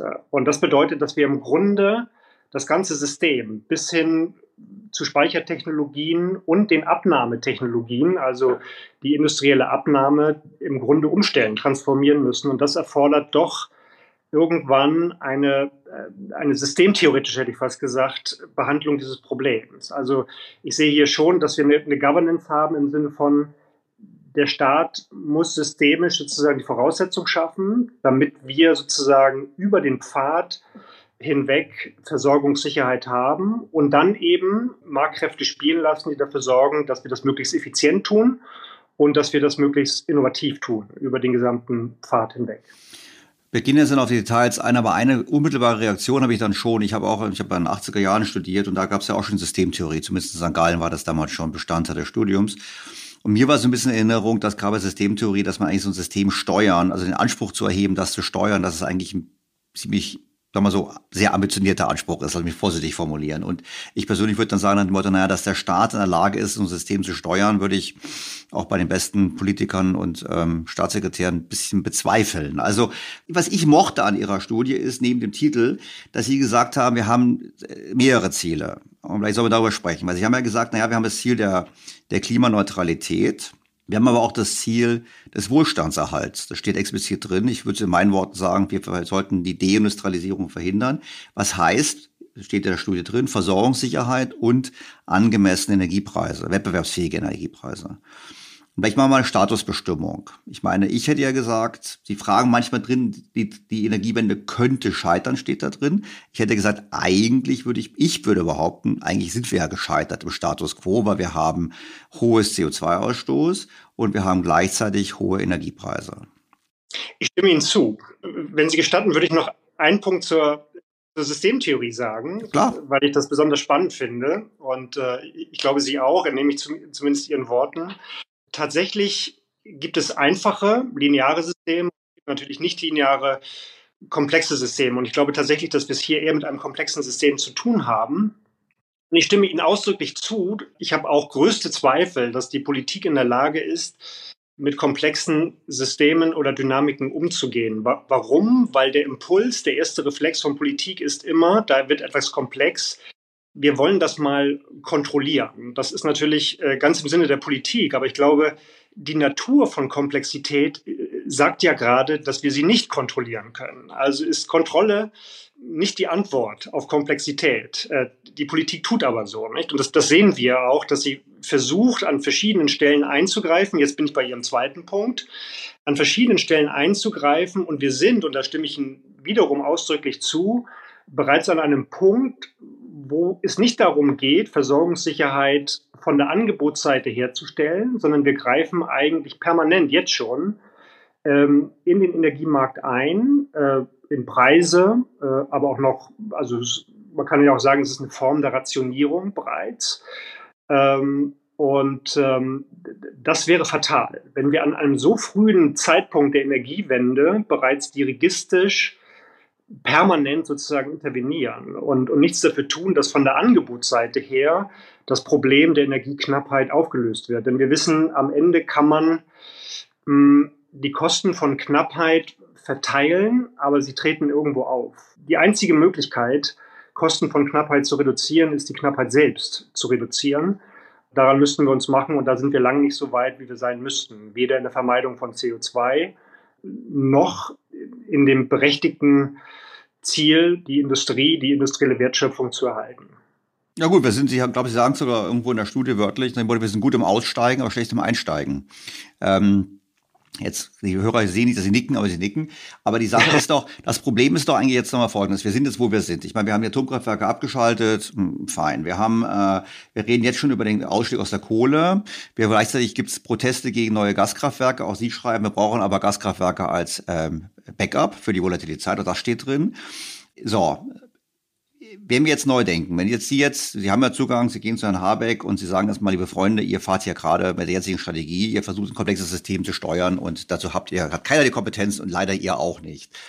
Was wäre denn sozusagen, Sie drei Hebel, an denen wir ansetzen sollten, um nicht mehr ausgelacht zu werden weltweit für unsere Energiewende, sondern wirklich zu einem Vorbild zu werden? Ich fange mal mit dem dritten, vielleicht dem wichtigsten Punkt an, vielleicht auch dem kritischen. Also Gegner würden immer entgegenhalten, naja, lass uns doch mal anfangen und nicht auf andere zeigen. Dennoch glaube ich, dass so wie wir die deutsche Energiewende verstehen, wir in gewisser Weise einer Zwangsvorstellung unterliegen. Wir müssen sozusagen jetzt, koste es was es wolle, äh, unsere eigenen CO2-Emissionen, bevor andere irgendetwas tun, auf Null bringen. Ich glaube, dass die, die Grenzkosten der Vermeidung, das wissen wir, zum Ende hin extrem hoch sind. Und das Erste, was ich immer versuchen würde, ist äh, hier sozusagen einen globalen Rahmen zu schaffen. Jetzt sagen einige, wir haben doch das Paris-Abkommen, ist richtig. Aber wir brauchen darüber hinausgehend schon so etwas wie Klimaclubs mindestens. Mhm. Ideal, da stimmen Sie mir sicherlich zu, wäre ein weltweiter Emissionshandel. Das wäre das wäre aber nicht hinreichend. Ich glaube schon, dass wir auch andere industriepolitische Maßnahmen ergreifen müssten. Also allein ein CO2-Preis wäre für mich nicht hinreichend, aber sei es drum. Aber wir müssten zumindest uns bemühen um, um Klimaclubs. Äh, das wäre schon, schon wichtig. Wir haben ja jetzt auch die Reform des ETS, also des europäischen Emissionshandelssystems. Und einer der Knackpunkte ist der sogenannte CBAM, der Carbon Border Adjustment Mechanism, also die Idee, dass wir sozusagen importierte Güter gleichstellen mit der heimischen Produktion, die natürlich kostenmäßig benachteiligt ist durch den CO2-Preis, aber das gilt nicht für Exporte. Und ist ja nun ausgerechnet die deutsche Exportwirtschaft sehr stark und wir werden eigentlich darauf angewiesen, dass es auch einen Ausgleich gäbe für unsere Exporte. Das ist aber nicht der Fall. Also deshalb müssten wir hier uns Punkt eins um Klimaclubs bemühen. Punkt zwei wäre, wir müssten auf der Angebotsseite radikal die Bedingung dafür schaffen, dass wir die erneuerbare Energienwende wirklich schaffen. Also der, der, erste Punkt ist natürlich die Genehmigungsverfahren. Darüber ist lange geredet worden und das ist, glaube ich, ein valider Punkt. Und der zweite, der hängt damit zusammen, ist die Kapitalmarktfähigkeit. Und ich, ich glaube, das hatten Sie angedeutet, dass wir das Problem der Energiewende so ein bisschen missverstehen als ein politisches Steuerungsproblem. Tatsächlich ist es aber ein Ressourcen- und Infrastrukturproblem, was wir nur lösen, wenn die Investitionen, die das äh, erreichen lassen, kapitalmarktfähig sind. Und das sind sie nicht. Denn, denn sonst hätten wir äh, in einem deutlichen Umfang Investitionen äh, in erneuerbare Energien. Ich glaube, das kam neulich in einer Studie, ich müsste mal nachschauen, welche das ist. 14 Prozent der erforderlichen Investitionen sind augenblicklich ähm, finanziert am Kapitalmarkt. Und der dritte Punkt, Sie haben nach drei Punkten gefragt. Ich glaube, es ist wichtig, immer bei Allokationsprozessen möglichst an den Anfang zu gehen. Also nicht dann einzugreifen, wenn wir über Präferenzen reden, dann wird es natürlich sehr, sehr teuer und dann wird es plötzlich auch zu einer moralischen Frage von richtig und falsch, von gut und böse, ob wir jetzt ein SUV fahren oder länger heizen oder ein Schwimmbad äh, auf, auf 20 oder 25 Grad beheizen. Also das wird extrem teuer, wenn wir ganz am Ende, wenn wir sozusagen auf der Verwendungsseite eingreifen und sagen, das ist gut und das ist nicht so gut. Äh, wir müssten eigentlich die Intervention äh, ganz am Anfang des Allokationsprozesses machen und das ist da, wo äh, wo grüne Energie oder, oder klimaneutrale Energie entsteht. Das wären meine drei Punkte. Und, und mehr braucht es, glaube ich, gar nicht. Der Rest, den Rest kriegen wir, glaube ich, ganz gut über Märkte abgebildet. Ja gut, aber dann würde ich natürlich jetzt ganz konkret sagen, eigentlich ist der Politik da in Deutschland auf einem ziemlich falschen Weg. Ich meine, Talkshows sind dominiert von Diskussionen über Heizungsverbote, wie man sie nennen wollen, Wärmepumpen, über andere Vorgaben. Also eigentlich würde die Politik dann die kleinteilige Steuerung machen, die Sie gerade gesagt haben, sollten wir nicht machen. Und ähm, was Sie, was den Punkt, den ich nicht ganz verstanden habe, den müssten wir noch ein bisschen genauer erklären, ist das Thema mit der Finanzierung, weil ich habe ein bisschen so verstanden, es gibt so Garantiepreise wenn ich einen Solarpark baue oder wenn ich einen Windkraftpark kriege ich garantierte Abnahmepreise. Das ist eigentlich ein tolles Ding. Ich glaube, der Professor äh, Hürth hat mal im Gespräch mit mir mal gesagt, in dem Motto, ja, Photovoltaikpark, da gibt es 15 Prozent garantierte Rendite. Und da frage ich mich ganz ehrlich, okay, Zinsen sind gestiegen, aber 15 Prozent haben wir noch nicht. Also äh, wieso wird das denn nicht finanziert? Ich meine, eigentlich müssten die doch Schlange stehen, die Versicherungen, und sagen, wir finanzieren sowas, dann können wir wenigstens unseren Lebensversicherten ein bisschen mehr Rendite bieten. Absolut. Sie haben recht. Es gibt diese garantierte Verzinsung gewissermaßen oder den, den garantierten Preis. Der wird aber natürlich ausgeschrieben. Nicht? Also wir haben, wir haben eine Fläche, wir haben einen Zubau an Kapazität.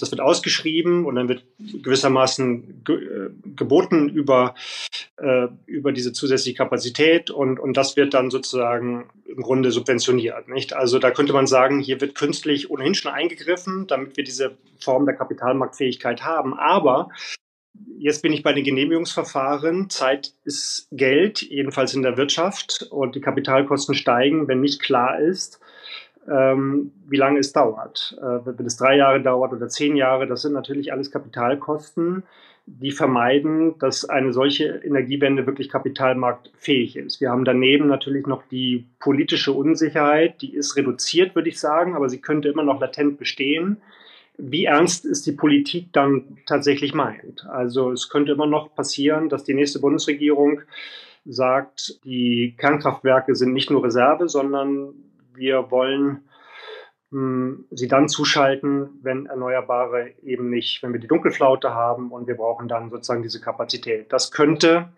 dann und ein weiterer Punkt ist dann sozusagen die Übergewinne, die, die dann abgeschöpft worden sind. Also das sind natürlich für kleine, relativ kleine, und das habe ich gelernt während dieser Studie, dieser Markt ist relativ atomistisch. Also es gibt nicht den, den einen Monopolisten, der sozusagen die ganze Kapazität bereitstellt, sondern die sind angewiesen tatsächlich auf diese Produzentenrente, also diese, diese sogenannten Übergewinne. Und ähm, das ist eine wesentliche Grundlage der Finanzierung. Und wenn man die den nimmt, ähm, dann bleibt nicht mehr viel übrig. Und es gibt ein schönes Beispiel, wenn Sie mich das noch kurz äh, schildern lassen. Ich glaube, es war im Spiegel. Da war äh, ein, ein beinharter Klimaleugner aus Texas. Der hat Windräder gebaut äh, mit dem schlichten Argument, dass das irgendwie äh, für ihn eine besonders lohnende Sache sei. In Texas weht, glaube ich, ziemlich viel Wind, da ist auch die Sonne und so weiter. Und ob, obgleich sie die, den Klimawandel beinhart leugnen, äh, sehen die das als eine als eine Opportunität äh, und, und tun das einfach. Und, und wenn wir diesen Zustand erreicht haben, dann, dann würde ich sagen, dann ist die Energiewende wirklich kapitalmarktfähig. Ja, genau. Ich muss dazu, ich habe es auch gelesen, das Beispiel, und natürlich mir gefällt es, persönlich gefällt das, weil ich natürlich sagen muss, es wäre viel vernünftiger, über das Positive zu sprechen, über Geschäftsopportunitäten, als zu sprechen immer über Verzicht und anderes. Das ist schon richtig was Sie gesagt haben bezüglich der Planungszeiten, witzigerweise, wenn ich es anmerken darf, gilt ja auch für Atomkraftwerke. Wir wissen, Atomkraftwerke heißt immer, ja, die sind so teuer. Wenn wir ehrlich sind, warum sind sie so teuer? Die sind so teuer, weil das einfach so lange im Prozess dauert, Genehmigung etc. etc. Und das macht die Finanzierung so teuer und die Kapitalkosten noch ein bisschen höher. Also insofern, also Sie haben im Nebensatz gesagt, wenn eine neue Regierung rankäme und würde sagen, ja, lasst uns doch die Atomkraftwerke noch wieder laufen, damit sie laufen, wenn die Erneuerbaren äh, nicht laufen. Jetzt muss ich dazu sagen, da muss ich einfach nachhaken, weil ich finde ja, ich persönlich finde so eine Idee ja gar nicht so schlecht. Ich hatte vor ein paar Monaten jemanden im Podcast, der gemeint hat, na, lasst uns doch die Atomkraftwerke weiterlaufen und die produzieren Wasserstoff. Äh, aber wenn dann die Dunkelflaute kommt und die Dunkelflaute hat dann der auch vorgerechnet, kann durchaus mal, weil die nacheinander nacheinander kommen. Also da können schon längere Zeiten entstehen. Wenn die Dunkelflaute ist, dann, dann, dann, nur dann produzieren sie Strom fürs Netz, ansonsten produzieren sie Wasserstoff und füllen quasi Speicher auf. Das fand ich eigentlich eine ganz charmante Idee. Jetzt haben Sie gesagt, na, das ist ein Investitionsrisiko und Sie haben in Ihrer, in Ihrer Studie geschrieben, was ich total spannend fand, das müssen Sie mir erklären, dass in Ihrer Zukunftswelt, wo wir wirklich 100% Erneuerbare haben, und auf die Frage Speicher kommen wir gleich noch. Aber wo Sie gesagt haben, nein, dann haben wir im Prinzip eine massive Überproduktion erneuerbarer Energie. Das ist ja so das wichtige Hebel, um die Dunkelflaute zu reduzieren, ist ja quasi gigantische Überkapazitäten zu bauen. Und da haben sie gesagt, nach dem Motto, diese ganzen Überkapazitäten, die ich schaffe, die sind natürlich wertlos in normalen Zeiten, sage ich mal. Wenn, wenn normaler Wind weht und so weiter, dann habe ich eine gute Überkapazität. Und da haben sie gesagt, da ist die Rendite nicht mehr da. Und dann würde ich daraus schließen, okay, dann muss man dem Betreiber dieser Anlage Sicherheit geben. Nur dann würde ich wieder sagen, beißt sich das aber mit der Aussage, dass es irgendwann mal günstiger wird, weil gigantische Überkapazitäten vorzuhalten und zu vergüten, heißt in meiner simplen, eher betriebswirtschaftlichen Logik, dass es teurer ist und nicht billig. Das stimmt, aber das ist der Preis, den wir zahlen für Versorgungssicherheit. Und der, der Markt wird sozusagen einen, einen Marktpreis bestimmen für Versorgungssicherheit im Sinne von ständiger Verfügbarkeit. Es wird Leute geben, die sagen, man denke an, an Smart Grids und so weiter und auch die Endgeräte, die sich einschalten, wenn, wenn der Strompreis besonders günstig ist. Das sind alles Möglichkeiten, sozusagen eine Nachfrage smart anzupassen an ein volatiles Angebot. Also auch die Nachfrage ist natürlich nicht so, nicht so fest, wie wir manchmal tun, aber es gibt solche, die sind permanent natürlich angewiesen auf Verfügbarkeit von Strom und Energie.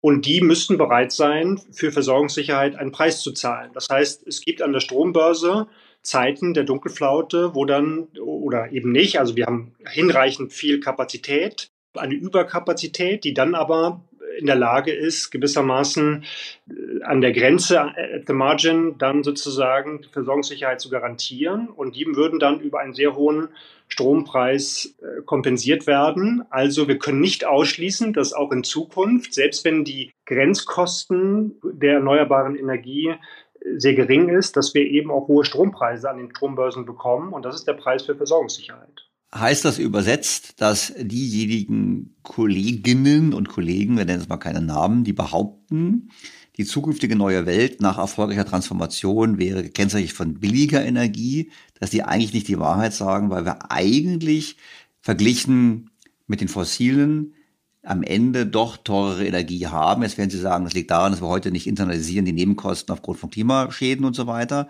Aber eigentlich müssten wir doch jetzt ganz offen an uns in die Augen schauen müssen sagen, am Ende steht eine Welt, in der wir zwar Energie haben, aber sie ist teurer als in der guten alten Zeit.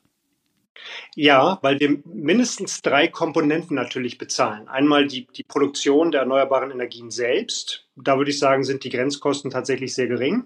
Dann zahlen wir etwas für die Klimaneutralität dieser, dieser Energien. Da kann man sagen, das wird aufgerechnet durch die Vermeidung der, der Klimaschäden, einverstanden. Die dritte Komponente ist die Versorgungssicherheit. Für die zahlen wir natürlich auch. Das ist ähm, natürlich immer im Marktpreis mit drin. Also wenn wir über Knappheit reden und wir reden über Marktpreise, dann ist im Grunde diese Versorgungssicherheit, das ist ja auch ein, ein völlig unökonomischer Begriff eigentlich, nicht? Also wir, wir sagen ja auch nicht, es gibt ähm, es gibt äh, Brotversorgungssicherheit oder es gibt Automobilversorgungssicherheit, sondern wir zahlen einen Preis dafür, ne, der sozusagen die Nachfrage regelt. Also ist dieses, dieses Ziel der Versorgungssicherheit im, im Grunde sozusagen relativ unökonomisch gedacht. Aber wir zahlen natürlich eigentlich für ständige Verfügbarkeit von Energie einen, einen Preis. Das ist die dritte Preiskomponente und ähm, dafür wird es einen Marktpreis geben. So, und, und den sehen viele natürlich nicht, aber wir brauchen eine Überkapazität, damit wir ständig sozusagen erneuerbare Energien zur Verfügung haben. Ein, ein zweiter Punkt, den ich interessant finde, ist, dass hier die, die Grenzkosten gegenüber den Fixkosten sehr, sehr gering sind. Also ich, ich stelle ein Windrad auf und dann kostet die Erzeugung von Energie eigentlich keine zusätzlichen Kosten. Also die Grenzkosten sind, sind nahe Null. Ähm, aber die Fixkosten, und die muss ich refinanzieren. Also wenn der Marktpreis preisgleich Grenzkosten ist, dann habe ich keine Chance, diese Fixkosten zu refinanzieren. Also das, ähm, das könnte es sinnvoll machen, tatsächlich hier eine Bezuschussung auch der, der Fixkosten zu bekommen, weil man argumentieren kann, die Versorgungssicherheit ist ein, naja, vielleicht ein, ein öffentliches Interesse, ein öffentliches Gut. Soweit würde ich jetzt nicht gehen, es ist kein öffentliches Gut, aber es steht vielleicht im öffentlichen Interesse eines Industrielandes, diese Überkapazität zu produzieren. Und ich weiß aber als privater Investor, dass mein Windrad nicht immer gebraucht wird. Das heißt, ähm, das ist womöglich ein privates Investitionsprojekt, in dem der Staat gewisse Anreize oder Subventionen zur Verfügung stellen müsste. Das wäre zumindest denkbar. Das heißt aber doch im, im Klartext nochmal, wir haben, wenn wir jetzt Ceteris Paribus denken, wir haben also ein neues, den neuen Zustand, nach erfolgter Transformation, im Prozess möchte ich auch noch gerne mit Ihnen sprechen, aber wir haben das neue Zielbild. Dann haben wir ein Zielbild, in dem wir gemeinschaftlich einen Wohlstandsverlust erleiden, weil wir als Volkswirtschaft höhere Energiekosten haben. Zu bestimmten Ja, zu bestimmten Zeiten, aber im Schnitt wahrscheinlich schon. Und das, das sagen Sie Klimaschäden, da würde ich sagen, ja, das stimmt, wobei natürlich skeptisch sagen würde, das setzt natürlich voraus, dass weltweit dieselbe Maßnahme ergriffen wird, weil durch unser alleines. Ja, ja, aber das ist, aber das ist ein wichtiger Punkt. Also wenn es Leute, wenn, wenn Leute zur Begründung der deutschen Energiewende sagen, wollt ihr denn, dass sowas wie im Ahrtal nochmal passiert? Da würde ich ja sagen, naja, selbst wenn wir das tun, ich meine, also das Ahrtal ist, ist wesentlich durch chinesische Emissionen sozusagen äh, entstanden, nicht? Also das, ähm, also ich jetzt ja, das Beispiel, ich, wir, wir wissen beides Beispiel hinkt, weil wir wissen, das Ahrtal ist wahrscheinlich mehr ein politisches Versagen gewesen und man baut an falschen Orten und so weiter. Hat eigentlich mit Klimawandel nichts zu tun. Es war für die Politiker eine gute Möglichkeit, vom eigenen Versagen abzulenken und zu sagen, es ist der Klimawandel. Aber absolut. Geschenkt, ja. Eben generell oder Extremwetterereignisse und dadurch äh, bedingte Schäden sozusagen, die ähm, die sind natürlich verursacht durch CO2-Emissionen, die irgendwo auf der Welt äh, passieren und nicht, nicht nur in Deutschland. Ne? Also das, das ist ein Zusammenhang, der natürlich äh, völlig klar ist. Aber wenn wir uns einmal entschlossen haben, diese Energiewende so durchzuziehen, dann, dann sei es so, dann ist das eine politische Prämisse, aber dann müssen wir uns trotzdem ökonomisch nochmal darüber unterhalten, was ist eigentlich der optimale Weg? Ne? Wie, wie macht genau, und da will ich jetzt nämlich drauf, auf die, Trans auf die Transformation, weil wo es wurde der Politiker, ich meine, ich will das Herrn Trittin, zitieren wir ja mit der, mit der Kugel Eis, wird er berühmt, wir zahlen mittlerweile viel mehr als die Kugel Eis und wir haben jetzt ja ein paar Prämissen. Wir haben gesagt, wir bräuchten eigentlich einen Klimaclub, den haben wir aber nicht. Und dieses, dieser, dieses ähm, Border Adjustment Mechanism ist natürlich klar. Da habe ich mit Professor Flemmermeier mal gesprochen. Der meinte halt, dass ich wollte, naja, mit WTO-Regeln und so weiter ist alles nicht so easy. Das heißt, ist so, ja. So, das heißt, wir laufen Gefahr, dass die Industrie Wettbewerbsvorteile oder Wettbewerbsfähigkeit verliert. Und da gibt es ja auch schon ein paar Entscheidungen. BSF geht nach China, etc., etc. Energiekosten spielen eine Rolle. Das führt mich zu dem Thema Transformationsprozesse. Wir sind es heute, wo wir sind, ähm, auf einem Weg. Und wir haben es vorhin schon gesagt, wir sind gut im Ausschalten, weniger gut im Einschalten. Ähm, wir verteuern auf dem, im Zuge des Weges überproportional die Energie und haben einen Wettbewerbsvorteil verloren oder einen Wettbewerbsnachteil. Die Industrie reagiert darauf schon, vielleicht nicht so richtig visibel. Das sind ja verdeckte Kosten der Energiewende. Das heißt doch, äh, wir bräuchten einen Neustart bezüglich des Transformationsprozesses. Ja, absolut. Und, und der, der für mich wichtige Punkt ist, dass das, was die Politik als Zielbild offenbar im, im Kopf hat, im Ziel oder im Endzustand tatsächlich stabil sein kann. Aber das ist ja nicht genü genug. Also wir, wir wollen, wir, die, die Stabilität muss ja sozusagen, die Randbedingung ist ja, dass die Stabilität und die Versorgungssicherheit zu jedem Zeitpunkt des Transformationsprozesses gegeben sein muss. Das ist ja die Bedingung dafür, dass wir keine Deindustrialisierung erleben. Denn wenn bestimmte Industrie, industrielle Investitionszyklen beginnen, dann können wir nicht so tun und sagen, naja, wartet noch mal einen Augenblick, in, in drei Jahren sind wir soweit und dann könnt ihr noch mal neu investieren. Ihr könnt jetzt weggehen dann kommt ihr bitte wieder. So funktioniert das ja nicht. Also Industrie funktioniert eigentlich in, in Investitionszyklen. Und es beginnen jetzt einige und wenn wir die verpassen, dann ist der Zug womöglich erstmal abgefahren für, für ein paar Jahre. Und wir sehen Inflation Reduction Act und so weiter, das können wir vielleicht später nochmal thematisieren. Also es gibt ein Gerangel äh, gerade jetzt um die Anziehung von, von zukünftiger Industrie. Also es, es gab in Hamburg mal den interessanten Fall, das äh, hat mich daran erinnert, dass äh, ein Gebäude von den Statikern im Endzustand zwar stabil geplant worden ist, aber es wäre, äh, es konnte nie gebaut werden, weil es zusammengekracht wäre. Es, es war also diese Randbedingung, dass es zu jedem, äh, zu jedem Zeitpunkt des Bauens stabil sein musste, wurde sozusagen nicht berücksichtigt. Und äh, also dieses, dieses Gebäude konnte es nie geben, äh, weil, es, weil der Prozess des Bauens unmöglich war. Nicht? Und, und so ähnlich kommt mir das mit dieser Energiewende vor. Also wir haben ein Zielbild vor Augen, das funktionieren kann, aber wir kommen da nie hin, weil es auf dem Weg dorthin womöglich kollabiert. Ja, das ist natürlich nicht schön. Ich weiß mal so, ich würde persönlich sogar sagen, wahrscheinlich würden einige Hörer sagen, zurzeit haben wir zumindest Anzeichen von ziemlich starken Rissen im Gebäude. Wir haben die Frage schon mal aufgeworfen, aber ich frage trotzdem nochmal. Wir gehen jetzt beide zu Herrn Habeck und sagen, pass okay, Robert, vergiss jetzt mal deine Partei und alles drum und dran. Was sagen wir ihm? Wahrscheinlich hätten wir ihm gesagt, mach die Atomkraftwerke jetzt noch nicht aus, weil die helfen ja einfach, die Brücke zu machen. Also jetzt müssten wir das dazu nicht sagen, das ist ja Historie. Aber die Frage ist jetzt, was sollten wir jetzt tun? Ich meine, ich habe verstanden, wir müssen Kapital mobilisieren, wir müssen Planungssicherheit geben. Wir müssen, ähm, wir müssen Genehmigungsprozesse beschleunigen. Das haben sie auch gemacht. Langt das?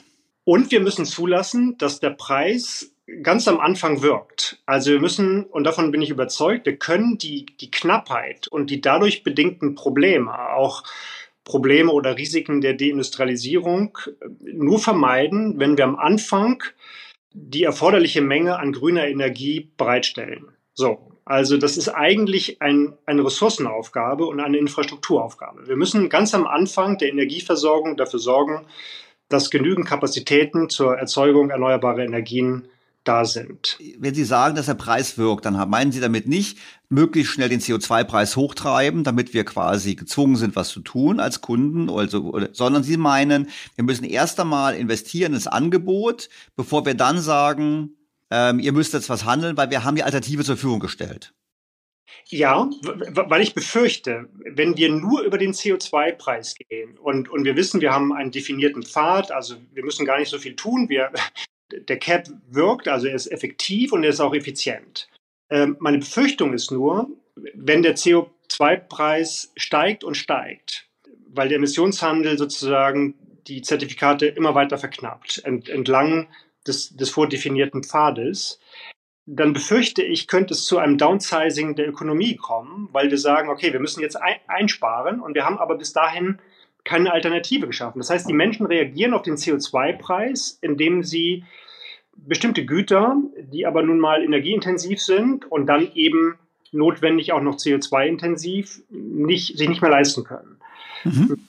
So, um das zu vermeiden, um ein Downsizing der Ökonomie zu vermeiden, braucht es, glaube ich, neben dem Emissionshandelssystem auch noch industriepolitische Maßnahmen, die in bestimmten Sektoren unterschiedlich eingreifen, die aber insbesondere dafür sorgen müssen, dass das, was wir als Volkswirtschaft, als Industrienation an erneuerbarer Energie, an sauberer Energie brauchen, auch verfügbar gemacht wird. Und das ist für, das steht für mich ganz am Anfang, sozusagen, wenn wir über Grundstoffindustrien reden und die seien energieintensiv und die müssen wir halten. Das sei auch wichtig für die Resilienz industrieller Strukturen, China und, und bla bla. Ähm, Glaube ich aber steht eigentlich am Anfang die Notwendigkeit ausreichender Energie. Und das ist für mich die Infrastrukturaufgabe, vor der wir stehen. Und das ist so ein bisschen, ich habe das auch in der Studie dann so ein Miniatur-Wunderland genannt. Ne? Also das, das funktioniert irgendwie, aber es ist viel zu klein. Also es, es reicht bei weitem nicht aus, um die Dimension, um die Skalierung äh, zu unterstützen, die wir nun mal haben als Industrieland und die wir ja auch, auch erhalten wollen. Und Carbon Leakage macht ja auch gar keinen Sinn. Also wenn die abwandern und woanders mehr CO2 produzieren, ist natürlich niemandem äh, geholfen. Das heißt, ganz am Anfang müssen wir dafür sorgen, dass genügend Energie überhaupt produziert werden kann. Und damit beginnt es aus meiner Sicht, weil dann auch Anreize bestehen, diese Energie abzunehmen, eine Wasserstoffinfrastruktur aufzubauen, in Speichertechnologien äh, zu investieren. Wenn wir immer wieder sagen, die Atomenergie, die Atomkraftwerke, Kernkraftwerke laufen weiter, äh, dann verlässt sich jeder darauf, dass Lücken geschlossen werden durch, durch die Kernkraft. Na gut, jetzt verlassen wir uns auf die Kohle. Ich meine, auch nicht unbedingt viel besser. Fein, einverstanden. Äh, einverstanden. Aber in, in beiden Fällen gibt es keinen kein Anreiz, wirklich in Speichertechnologien zu investieren, von denen wir aber wissen, dass es eine notwendig komplementäre Technologie ist zu den volatilen Erneuerbaren. Wir, wir werden Versorgungssicherheit mit Volatilen nie herstellen können, wenn wir nicht gleichzeitig in die Verstetigung äh, der Erneuerbaren investieren. Und das geht nur über entweder eine Flexibilisierung der Nachfrage, das können wir tun, oder die Entwicklung von Speichertechnologien. Genau, wobei Entwicklung von Speichertechnologien, also jetzt, jetzt habe ich, da habe ich gerade ein Gespräch geführt, was jetzt zum Zeitpunkt unseres Gesprächs noch nicht erschienen ist. Ich weiß auch nicht genau, ob das nach uns oder vor unserem Gespräch. Und das war schon mit einem, mit einem Professor in dem Bereich, der hat ganz klar aufzeigt, dass eben die Speicher äh, in der Dimension, wie sie erforderlich sind, eigentlich durch dem heutigen Stand der Technik nicht machbar sind. Und ähm, sie haben ja, was ich ganz sympathisch fand, ähm, was ich vorher nicht gesehen habe, dass es eben quasi, obwohl sie ab von einem Windkraftbetreiber äh, äh, mit gefördert wurden, nicht nur grüne Position beziehen, sie haben ja auch Carbon Capture drin. Und sie haben gesagt, letztlich müssen wir auch Carbon Capture mit dran denken. Und im Prinzip ein Gaskraftwerk zu haben, wenn Carbon Capture steht explizit drin, wäre ja auch eine Möglichkeit, das zu machen. Ich glaube, das heißt für mich aber so ein bisschen auch, wir müssen halt weniger dogmatisch an die ganze Sache rangehen. Ja. Aber als Entscheidendes eben, statt über Wärmepumpen zu diskutieren, sollten wir darüber diskutieren, wie wir so viel Strom so billig machen, dass die Wärmepumpe von sich aus attraktiv ist und nicht ähm, durch Zwangsmaßnahmen. Das ist im Prinzip, was ich so ein bisschen rausgenommen habe. Exakt, exakt. Und das ist auch die Technologieoffenheit und Neutralität, die wir nach wie vor sehr stark brauchen. Also wir dürfen nicht sagen, jetzt haben wir, wir haben jetzt Erneuerbare und wir verzichten jetzt auf Carbon Capture. Also das sind ja Technologiepfade oder Technologien, die sich nicht kannibalisieren. Also wohl aber Erneuerbare und, und Kernkraft. Die können sich, die sind, die sind kurzfristig, sind das Substitute. Also ich kann, wenn das eine ausfällt, sie ersetzen durch die andere, aber langfristig als ökonomisch als Investitionspfad gedacht und als Innovationspfad gedacht, sind es womöglich schon konkurrierende Pfade. Und es könnte sein, wenn ich keine Festlegung treffe, dass sie sich kannibalisieren. Das könnte so zumindest investitionsökonomisch könnte das rauskommen. Herr Habeck hat jetzt kaum, dass wir ein Atomausstieg verzogen haben, auch gleich gesagt, glaube ich, im Ministerium, Sie stellen jegliche finanzielle Förderung von Kernkraftforschung ein. Auf der anderen Seite gibt es ja durchaus in anderen Ländern Bemühungen. Ich meine, es gibt auch ein deutsches Startup, nicht da äh, Dual Fluid in, in Berlin, komplett finanziert mit kanadischem Geld, soweit ich es weiß, auf jeden Fall nicht aus Deutschland heraus finanziert. Es gibt andere Startups, die eben neue Technologien nehmen und wir wissen ja, Frankreich setzt, obwohl bei uns immer auf Twitter liest man eigentlich nur, die können nicht rechnen, trotzdem setzen sie auf Atomkraft, vielleicht können sie doch rechnen, ich weiß ich jetzt nicht. Und weltweit ist es nicht so, dass es eindeutig ist, dass Atomkraft weg ist. Ich meine, ist es dann wirklich richtig zu sagen, wir stellen kein Geld mehr dafür zur Verfügung. Letztlich läuft es darauf hinaus, wenn anderes dann haben, dass wir entweder den Strom von dort beziehen oder irgendwann mal irgendeine Regierung sagen wird nach dem Motto, naja, der Flächenverbrauch von so einem Kernkraftwerk ist viel geringer. Die neuen Kernkraftwerke haben gar keine Gaurisiken mehr. Ist es wirklich richtig zu sagen, wir setzen heute alleine auf Winne und Sond? Nein, würde ich nie, würde ich nie sagen. Also äh, was Forschung und Entwicklung angeht, würde ich sagen, die ganze Bandbreite, die uns zur Verfügung steht, auch zu erforschen. Nur diese Generation von Kernkraftwerken, jetzt muss ich dazu sagen, ich bin kein, kein Spezialist für, für ich auch nicht, also Technologien. Ja.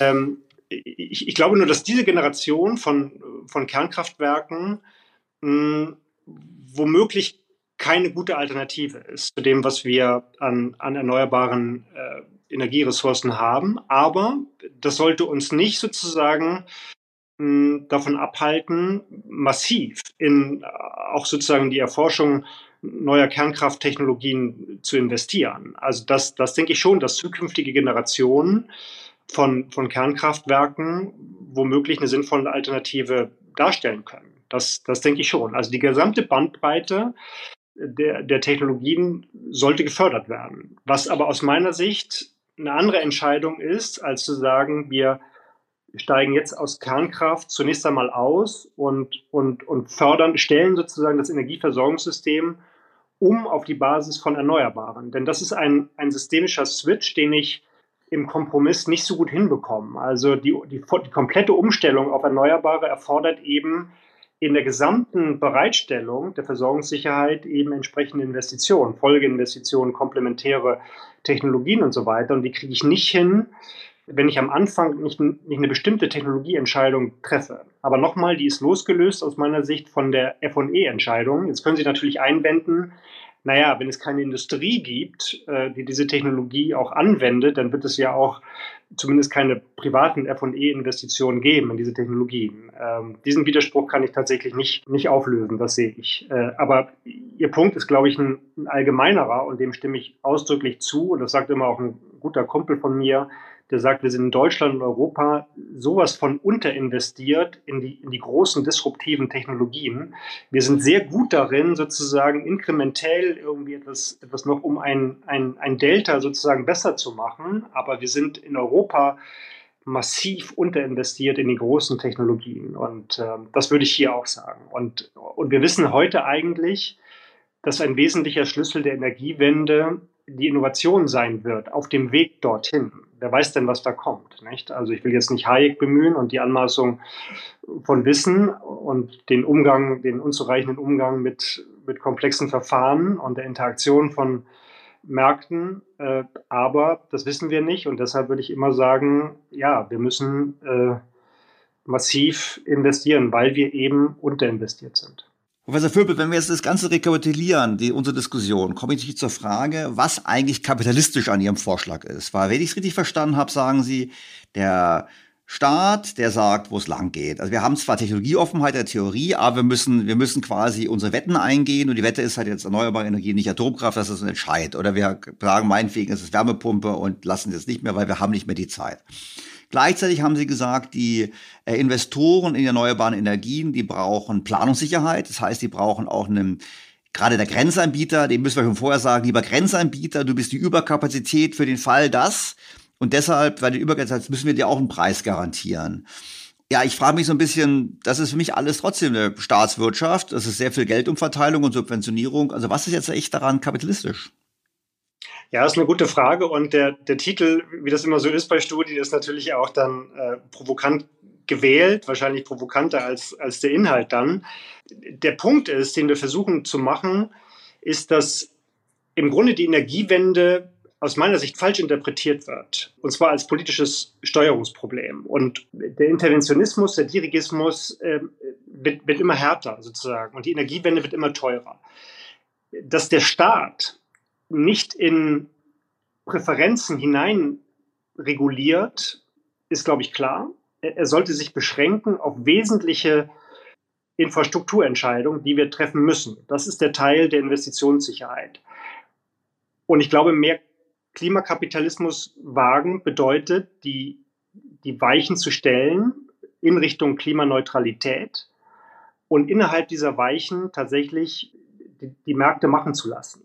Äh, das klingt jetzt ein bisschen platt, aber ich glaube, dass die Governance, so wie sie im Moment ist, falsch ist. Ich, ich sage immer, dass die Märkte eigentlich nicht gut darin sind zu steuern. Das wissen wir aus großen hm, Technologieumbrüchen, dass, dass Märkte natürlich, weil sie wettbewerblich organisiert, eigentlich eher atomistisch sind. Also niemand kann alleine äh, umsteuern. Also sie, der, der Staat kann das tun. Das heißt, der Staat kann eigentlich bei großen Transformationsprozessen steuern, aber er ist natürlich furchtbar langsam. Das sehen wir ja auch nicht. Und äh, nicht gut darin, neue Lösungen zu finden, gerade bei komplexen Systemen. Und deshalb ist die, die Balance in der Governance, die wir gewählt haben, für die Energiewende aus meiner Sicht grundfalsch. Also der Staat müsste sich daraus zurückziehen, müsste dafür sorgen, dass das, was notwendig ist auf der Angebotsseite, auch passiert. Äh, und das ist es. Und dann müssen wir so ehrlich sein. Wir reden immer von Kostenwahrheit beim Klimaschutz. Und wir sagen, endlich müssen wir sozusagen auch die, die, die Kosten unseres Handelns äh, einpreisen in das, was wir tun. Und das Gleiche gilt natürlich auch bei der Energiewende. Auch hier brauchen wir Kostenwahrheit. Denn das ist der Punkt, an dem natürlich Investitionsanreize entstehen. Also wenn es richtig ist, dass diese Energiewende eine Klimarendite beinhaltet, dann muss doch diese Klimarendite an jene fließen, die dafür sorgen, dass sie stattfindet. Und das sind doch die Investitionen, das sind die Investoren. Ja gut, aber da sind wir wieder beim staatlichen Subventionsthema, weil das natürlich jetzt, die Rendite ist ja eine abstrakte Rendite. Wir haben gerade drüber gesprochen, im Motto, wenn die Chinesen die mitmachen, spielt es eh keine Rolle. Aber nehmen wir mal, wir hätten diese Rendite dann muss ja irgendjemand, da müssten ja im Prinzip jetzt, ich denke mal zurück, müssten ja eigentlich die Bewohner des Ahrtals eigentlich dafür bezahlen, dass wir den ganzen Effort betreiben, damit sie nicht wieder ein Hochwasser bekommen. Also jetzt bitte keine Protest-E-Mails an mich. Ich meine das nur mal hypothetisch, weil wir haben ja, wissen Sie, so, wenn ich jetzt hingegen, ich sitze jetzt in Berlin, ich mache mal Pontier und wenn ich in Zukunft ein bisschen Klima habe wie in Rom, muss das ja nicht unbedingt zum Nachteil werden. Also die Frage ist doch, irgendjemand muss dafür bezahlen. Das hat natürlich, das wird nur vom staatlichen Umverteilung bezahlt. Es wird nicht, weil es in sich selber ja keinen Markt hat dafür, wird es ja nur durch Umverteilung bezahlt. Also muss es ja irgendjemand aufkommen dafür. Das stimmt. Aber was wir im Moment doch tun, sind die zusätzlichen Knappheitskosten zu verteilen. Das sind die Kosten. Aber wir müssen uns doch unterhalten, was sind die Kosten, um die Angebotsknappheit zu beseitigen. Was wir im Moment tun, ist, e-, enorme staatliche Subventionen aufzubringen, um sehr kleinteilig Heizung zu installieren, den Altbestand von Immobilien zu sanieren und so weiter. Also sehr teure Angelegenheiten, ohne dass wir eigentlich am Anfang die Kosten der Knappheit reduzieren. Also das ist ein, ein permanenter Subventionsprozess, den wir, hier, äh, den wir hier in Gang setzen, ohne dass wir am Anfang der Energiewende irgendwann mal dafür sorgen, dass ausreichend äh, erneuerbare Energie zur Verfügung steht. Das ist mein Punkt. Und, und das gelingt nur, indem wir die Energiewende, und das ist unser entscheidender Punkt aus meiner Sicht, wirklich Kapitalmarkt fähig machen, denn die konkurrieren ja, diese Investitionen konkurrieren doch mit allen anderen Investitionen. Es gibt ja nicht die Branche der Energie, der erneuerbaren Energien, sondern auf, dem, auf den Kapitalmärkten tummeln sich Fonds und Anleger, die einfach völlig sozusagen unideologisch, unmoralisch, amoralisch gucken, was bringt die Rendite. So und in, diesem Konzert der Investitionen muss die Energiewende wettbewerbsfähig sein. Bin ich sofort bei Ihnen. Ich würde auch sagen, es konkurriert nicht nur mit Investitionen, es konkurriert eigentlich auch mit Konsum, wenn wir ehrlich sind. Das habe ich auch schon mal ja. mit Professor Kurz diskutiert. Es geht letztlich, haben wir in Zukunft weniger Konsummöglichkeiten, weil wir das mit ausgeben. Ich meine, wenn ich Ihre Modell durchdenke, für mich ist es natürlich auch so, wissen Sie, wenn wir in der Lage wären, günstig erneuerbare Energien herzustellen, müssten wir unter Umständen nicht übermäßig hohen Aufwand betreiben, den Gebäudebestand zu sanieren. Wissen Sie, weil es ist ja eine Trade-off-Frage. Wir wissen, Sie haben 80-20-Regel. Die letzten paar Prozent rauszuquetschen im Gebäudebestand wird extrem teuer werden. Wenn ich stattdessen Wasserstoffüberfluss hätte, würde es keine Rolle spielen, ob das Haus jetzt perfekt gedämmt ist oder nicht. Und es wäre gesamtwirtschaftlich günstiger. Ja, und das sind halt so Themen, Sie nicken, da haben wir Konsens, wo ich halt immer sage, da ist die Diskussion eben auf dem falschen Weg. Ja, und, und wenn, wenn, Sie, wenn Sie erlauben, noch, noch einen Punkt hinzuzusetzen, wenn wir zulassen, dass am Ende des Pfades es auch noch möglich ist, CO2 zu emittieren, sieht der, sieht der Pfad ganz anders aus. Also wir, wir gewinnen an Freiheitsgraden die Trade-offs, die uns notwendig entlang dieses Pfades begegnen werden, politisch zu entscheiden und, und Sie haben ja völlig recht, wenn die Welt nicht mitmacht, ist, ist, ist es völlig, völlig egal. Also wir haben im Moment sozusagen auch nur zweieinhalb Prozent, ähm, also historisch nicht, aber sozusagen was, den, was aktuell sozusagen den Anteil betrifft. Ob wir von diesen 2,5 Prozent ähm, wirklich 100 Prozent am Ende auf, auf Null bringen, ist natürlich im Weltmaßstab völlig lächerlich. Und deshalb würde ich sagen, lasst uns hier ein bisschen mehr Pragmatismus wagen. Vielleicht kann man auch sagen, mehr Klimakapitalismus wagen heißt mehr Pragmatismus wagen.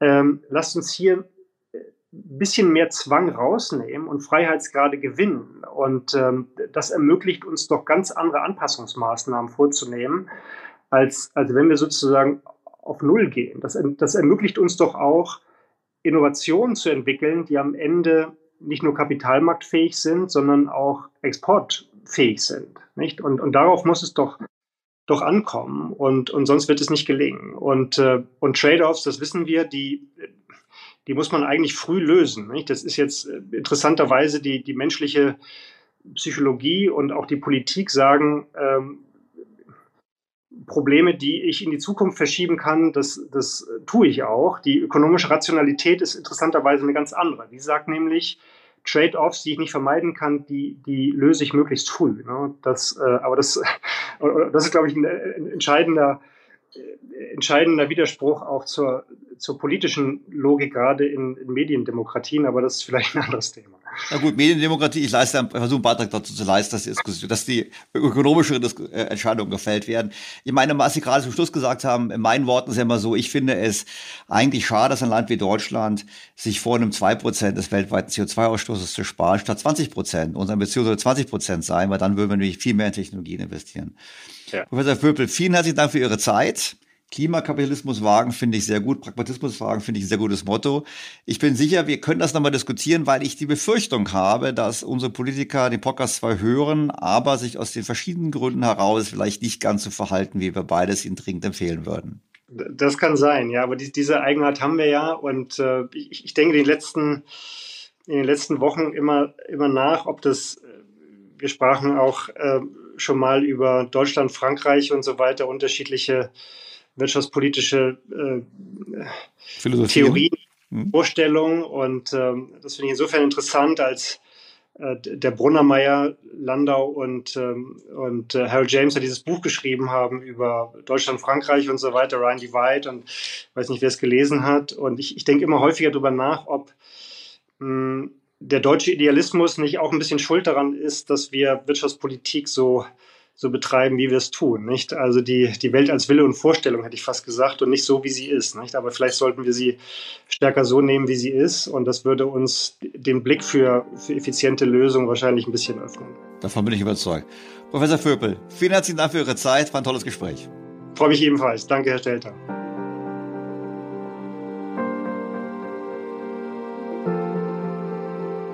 Soweit also ein Gespräch mit Professor Vöpel, der, wie ich finde, gut aufgezeigt hat, wie groß der Unterschied zwischen ökonomisch rationaler Klima- und Energiepolitik ist und dem, was die Politik macht.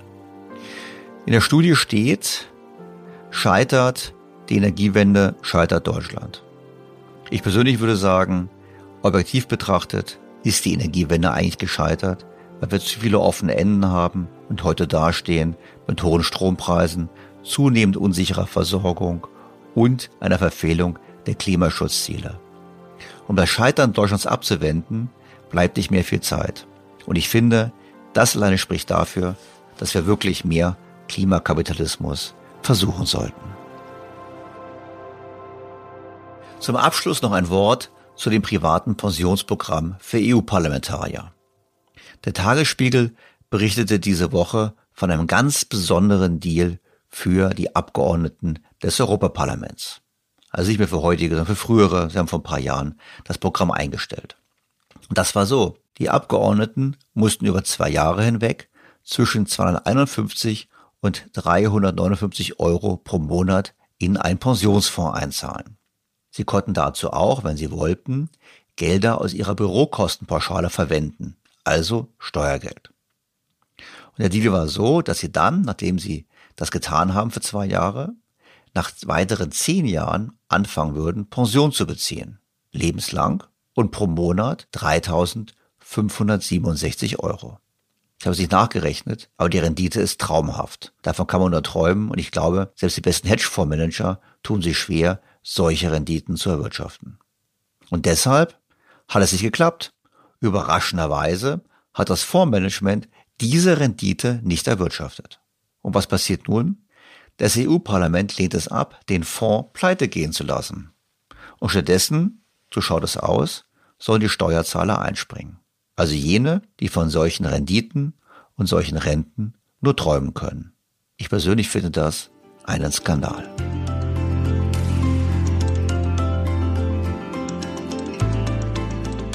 Bleibt mir, liebe Hörer, Ihnen erneut sehr herzlich fürs Zuhören zu danken und Sie auf den kommenden Sonntag hinzuweisen. Da geht es wie gewohnt weiter. Ich freue mich auf Feedback, Fragen, Kritik und Anregungen und verbleibe Ihr Daniel Stelter. BTO Beyond the Obvious 2.0 featured bei Handelsblatt.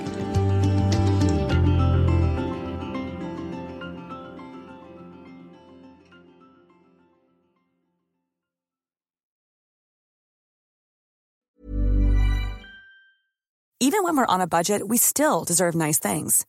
Quince is a place to scoop up stunning high-end goods for 50 to 80% less than similar brands. They have buttery soft cashmere sweaters starting at $50, luxurious Italian leather bags, and so much more. Plus, Quince only works with factories that use safe, ethical, and responsible manufacturing. Get the high-end goods you'll love without the high price tag with Quince.